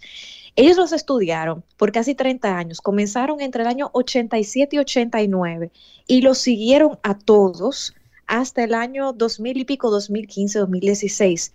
Y Ujú. ellos comenzaron la observación de estos individuos cuando tenían entre 45 y 60 años. Y ellos vieron, en y, y, bueno, y concluyeron que hay, bueno, hay un primero comentarles que hay un- una escala que se llama los siete hábitos sencillos, que toma en cuenta los siguientes parámetros. Si usted come de manera saludable, no tiene, si usted no tiene sobrepeso, si no fuma, si hace actividad física, si controla el colesterol y la presión arterial y si reduce el azúcar en sangre, que esos son, digamos, los siete parámetros que tomamos en cuenta para determinar que una persona, digamos, está viviendo un estilo de vida saludable. Entonces, eh, los investigadores lo que hicieron fue que, es, bueno, asignaron unos puntajes. Mientras ma- mayor el puntaje, porque tenían mejor estilo de vida, eh, seguido por esta escala, determinado por esta escala, se determinó que el riesgo de tener enfermedades como Alzheimer y otros tipos de demencia era mucho menor. Incluso lo novedoso de ese estudio, Karina, fue que eh, todavía no se sabe si cambiando el estilo de vida, eh, la parte genética, digamos, se podría modificar, porque sabemos que hay una parte genética que es muy importante y que es como, como la, la lotería, cuando toca, toca. Entonces, ellos vieron en su estudio, ellos hicieron también análisis genéticos y vieron que incluso con la presencia de algunos genes, por ejemplo, APOE4, que se asocia mucho a aparición temprana de Alzheimer, incluso con la presencia de esos genes, em, muchas personas lograron evitar o disminuir el riesgo de tener Alzheimer. Ojo, que si uno tiene unos genes, no, se- no necesariamente significa que yo vaya a tener la enfermedad, Claro, mayor usted puede tener una predisposición genética, pero no necesariamente si usted sigue estos siete hábitos sencillos, por ejemplo, se le va a activar. O sea, no es una sentencia el que un familiar suyo haya tenido una condición previa. Incluso con estos cambios en el estilo de vida, lo que ellos vieron en el estudio es que podían reducir el riesgo, incluso cuando la parte genética era muy importante. O sea que eh, el estilo de vida que a veces lo, lo minimizamos y lo dejamos para más tarde es súper importante y algo que, que no quiero que se me quede. Lo ideal es iniciar hábitos saludables mientras se es joven. En el estudio ellos mencionan que por lo menos a partir de los 40 años, pero si lo iniciamos antes, muchísimo mejor, porque Claro. ahí podemos afianzar eso, esos cambios que lo vamos a seguir practicando durante el resto de nuestra vida y nos van a salir normal y natural. O sea que es súper importante que poquito a poquito, porque la gente se ofusca, a veces piensa que tiene que hacer todo a la vez. No, si usted lo que puede caminar media hora, tres veces a la semana, hágalo. Si usted puede comer hoy saludable, hágalo hoy, mañana, vamos a tratar de intentarlo, pero no ofuscarse con querer hacer todo. Pequeños cambios sostenibles en el tiempo son mejores que un, que un cambio gigantesco que, la que, que- que mucha gente quiera dar. Mira, Catherine, nosotros hicimos, y ya para ir cerrando, un episodio dentro de nuestro podcast de Karina y Sergio After Dark relacionado justamente a, a cómo eh, están conectados la salud intestinal, por ejemplo, con la salud mental. Y es increíble ver, leer, eh, abundar sobre ese tema con profesionales que nos hacen entender de alguna manera que nuestros hábitos tienen que ver mucho con nuestra salud, porque a veces achacamos todo a la genética, a la suerte, a que a muchísimos otros factores, pero no a nuestros hábitos diarios. Y es importante que desde pequeños eh, eh, inculquemos en nuestros hijos a llevar una vida más saludable, porque eso, independientemente de todo, le va a generar más salud. Y es increíble cómo está conectado todo nuestro cuerpo y cómo está asociado nuestros hábitos con nuestra salud. Que después pudiéramos Así abordar es. sobre eso un poco de la salud intestinal relacionado justamente a la, a la salud mental y, y toda la información Claro que, que hay sí. alrededor de ello. Y sí, y antes de, de irnos, Karina, sí, a mí sí me gustaría enfatizar en eso, en eso que tú has dicho. Porque, porque yo sé que aquí nos escucha gente que nos puede estar escuchando en su torre, en su carro, en un concho, en, eh, de en cualquier lugar. Yo sé que nos está escuchando mucha gente y que a veces piensan y dicen, no, eso es muy difícil, no, eso es muy caro, no, yo no, No, puedo. señor, tengo es más recursos, no barato tengo comer tiempo". sano. Claro, claro. Y, y esa, y esa media hora o esa hora que yo le dedico a ver una serie en Netflix, yo la puedo dedicar hacer ejercicio desde casa si no puedo ir a, a un gimnasio, no tengo acceso a, a salir de casa, así, por- decir una cosa. YouTube está ahí y hay muchísimos recursos gratuitos. Y, y créeme, Karina, que tanto uno mismo como su entorno, sus hijos, se lo va a agradecer. Claro porque sí. la salud no tiene precio. A veces ten- tenemos que enfermarnos para comenzar a apreciar y no quisiera que ninguno de nosotros llegara a ese punto. Así es, Catherine, muchísimas gracias. Conchale, yo estaba tan... eh, tan eh, Metido en la metido en el información. tema, escuchando a Catherine, que tenía rato que no hablaba. Pero, doctora Catherine, muchísimas gracias por estar con nosotros. Muchísimas gracias a ustedes. Espero verlos pronto. Bueno, eh, o escucharnos frecuentemente, una de las dos, ¿eh? Exacto. Muy bien, estuvimos eh, conversando con la doctora Catherine Calderón. Para más información, para ustedes comenzar cualquier tipo de conversación con la doctora, arroba ampicilina500. Hasta aquí, Medicina.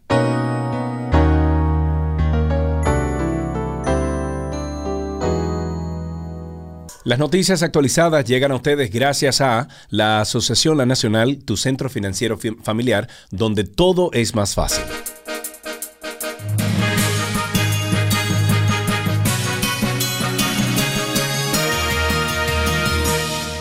Aquí están las noticias. Ya es tiempo de que tengamos esa ley. Eso lo dice en el día de hoy el ex procurador de la República, ministro, ex ministro de Medio Ambiente también, Francisco Domínguez Brito, Mm. refiriéndose al proyecto de ley de extinción de dominio, pero él tiene que hablar con su partido.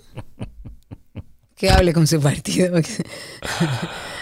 Ok, él también miembro del comité político del PLD ha Ay, manifestado que los senadores y diputados oficialistas son mayoría en ambas cámaras, por lo que desde su punto de vista no debería prolongarse por más tiempo la aprobación de la ordenanza. El PRM eh, y el gobierno tiene la mayoría en el Congreso. Yo creo que ya no hay excusas para seguir retrasando esa ley.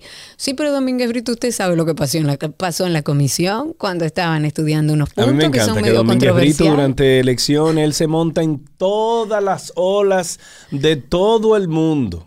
Pero y además entonces lo cuando están en siento- poder es otra cosa. No, Cuando hombre. eh, siento una contradicción entre los que pertenecen al partido del PLD, porque Iván Lorenzo dice que es el PRM que no quiere aprobarlo, pero entonces el PRM dice que es el FUPU y que es el PLD que no quiere que le den hacia adelante con ese proyecto de ley.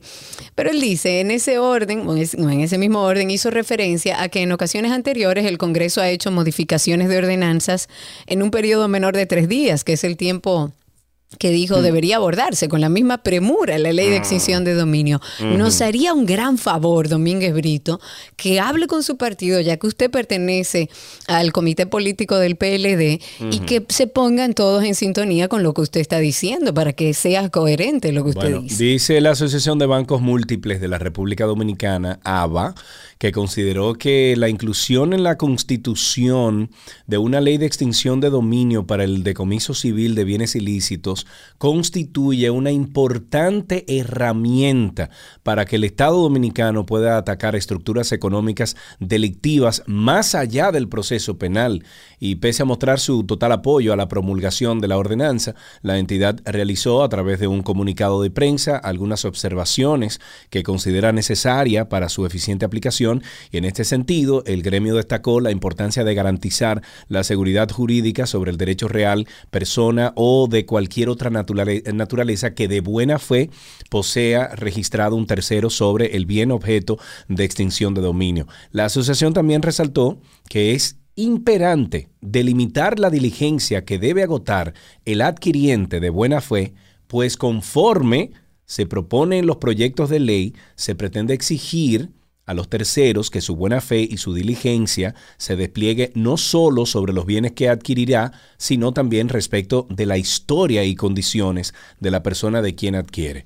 Un tanto, un término ahí medio abogadístico, pero se Bueno, entendió. pero está bien. O sea, lo Se que entendió, necesitamos entendió, es que- claro. es que se, se apruebe esa ley de extinción de dominio, que los Claro. partidos puedan aliarse en favor del, del país. Me voy con un tuit del día. Buen tuit del día de Jotin Ramón Pérez. Un dato, dice el tuit. De 27 estudiantes dominicanos que cursaron el curso CTO, es un curso de medicina, para tomar el examen MIR y optar por una plaza de residencia médica en España, los 27 pasaron el examen y los 27 dominicanos lograron una plaza. Así que felicidades para ellos. Eh, qué bueno ver a dominicanos que encuentran esas plazas fuera de República Dominicana. Eso significa que tenemos ahí buenos profesionales. El presidente del Partido de la Liberación Dominicana, Danilo Medina, enfiló este jueves sus cañones contra Leonel Fernández y el mandatario Luis Abinader. Danilo Medina criticó al presidente de la Fuerza del Pueblo, Leonel Fernández, destacando que el crecimiento del partido es ficticio y que el padrón que recientemente el exmandatario de más de un millón de afiliados a la Junta Central Electoral no corresponde con la realidad. También Medina disparó sus armas contra el presidente Luis Abinader y su frase, no miren para atrás. Danilo Medina se refirió en estos términos luego de encabezar un acto conmemorativo de los 113 años del nacimiento del profesor Juan Bosch por el Día del Maestro, en donde también se reconoció la trayectoria del miembro del comité político de esa organización, Euclide Gutiérrez Feli, oye de quién. Además fueron juramentados 984 nuevos presidentes de comité intermediarios. Bueno. Oigan esto, hay una mujer mexicana que está desarrollando un biofármaco que promete tener una alta eficacia contra la replicación del virus que causa el COVID-19. Y se trata de Paola Castillo Juárez. Ella es una científica del Instituto Politécnico Nacional de México y está desarrollando un fármaco a partir de péptidos, que son como pequeños fragmentos de proteína. Y este medicamento ya se ha probado in vitro, se demostró que no eran tóxicos para las células y que evitan que el virus se multiplique, que disminuye además la cantidad de virus en la misma y que impide aquello que es lo peor y lo que se procura que no suceda, que es la inflamación. La novedad es que este medicamento se dirige a atacar partes que no mutan de una variante a otra y por ser desarrollado en Latinoamérica es probable que su costo y su distribución se, se aprovechen en países, por ejemplo, como el nuestro, que ojalá hice así y funcione. De esta manera finalizamos nuestras noticias actualizadas.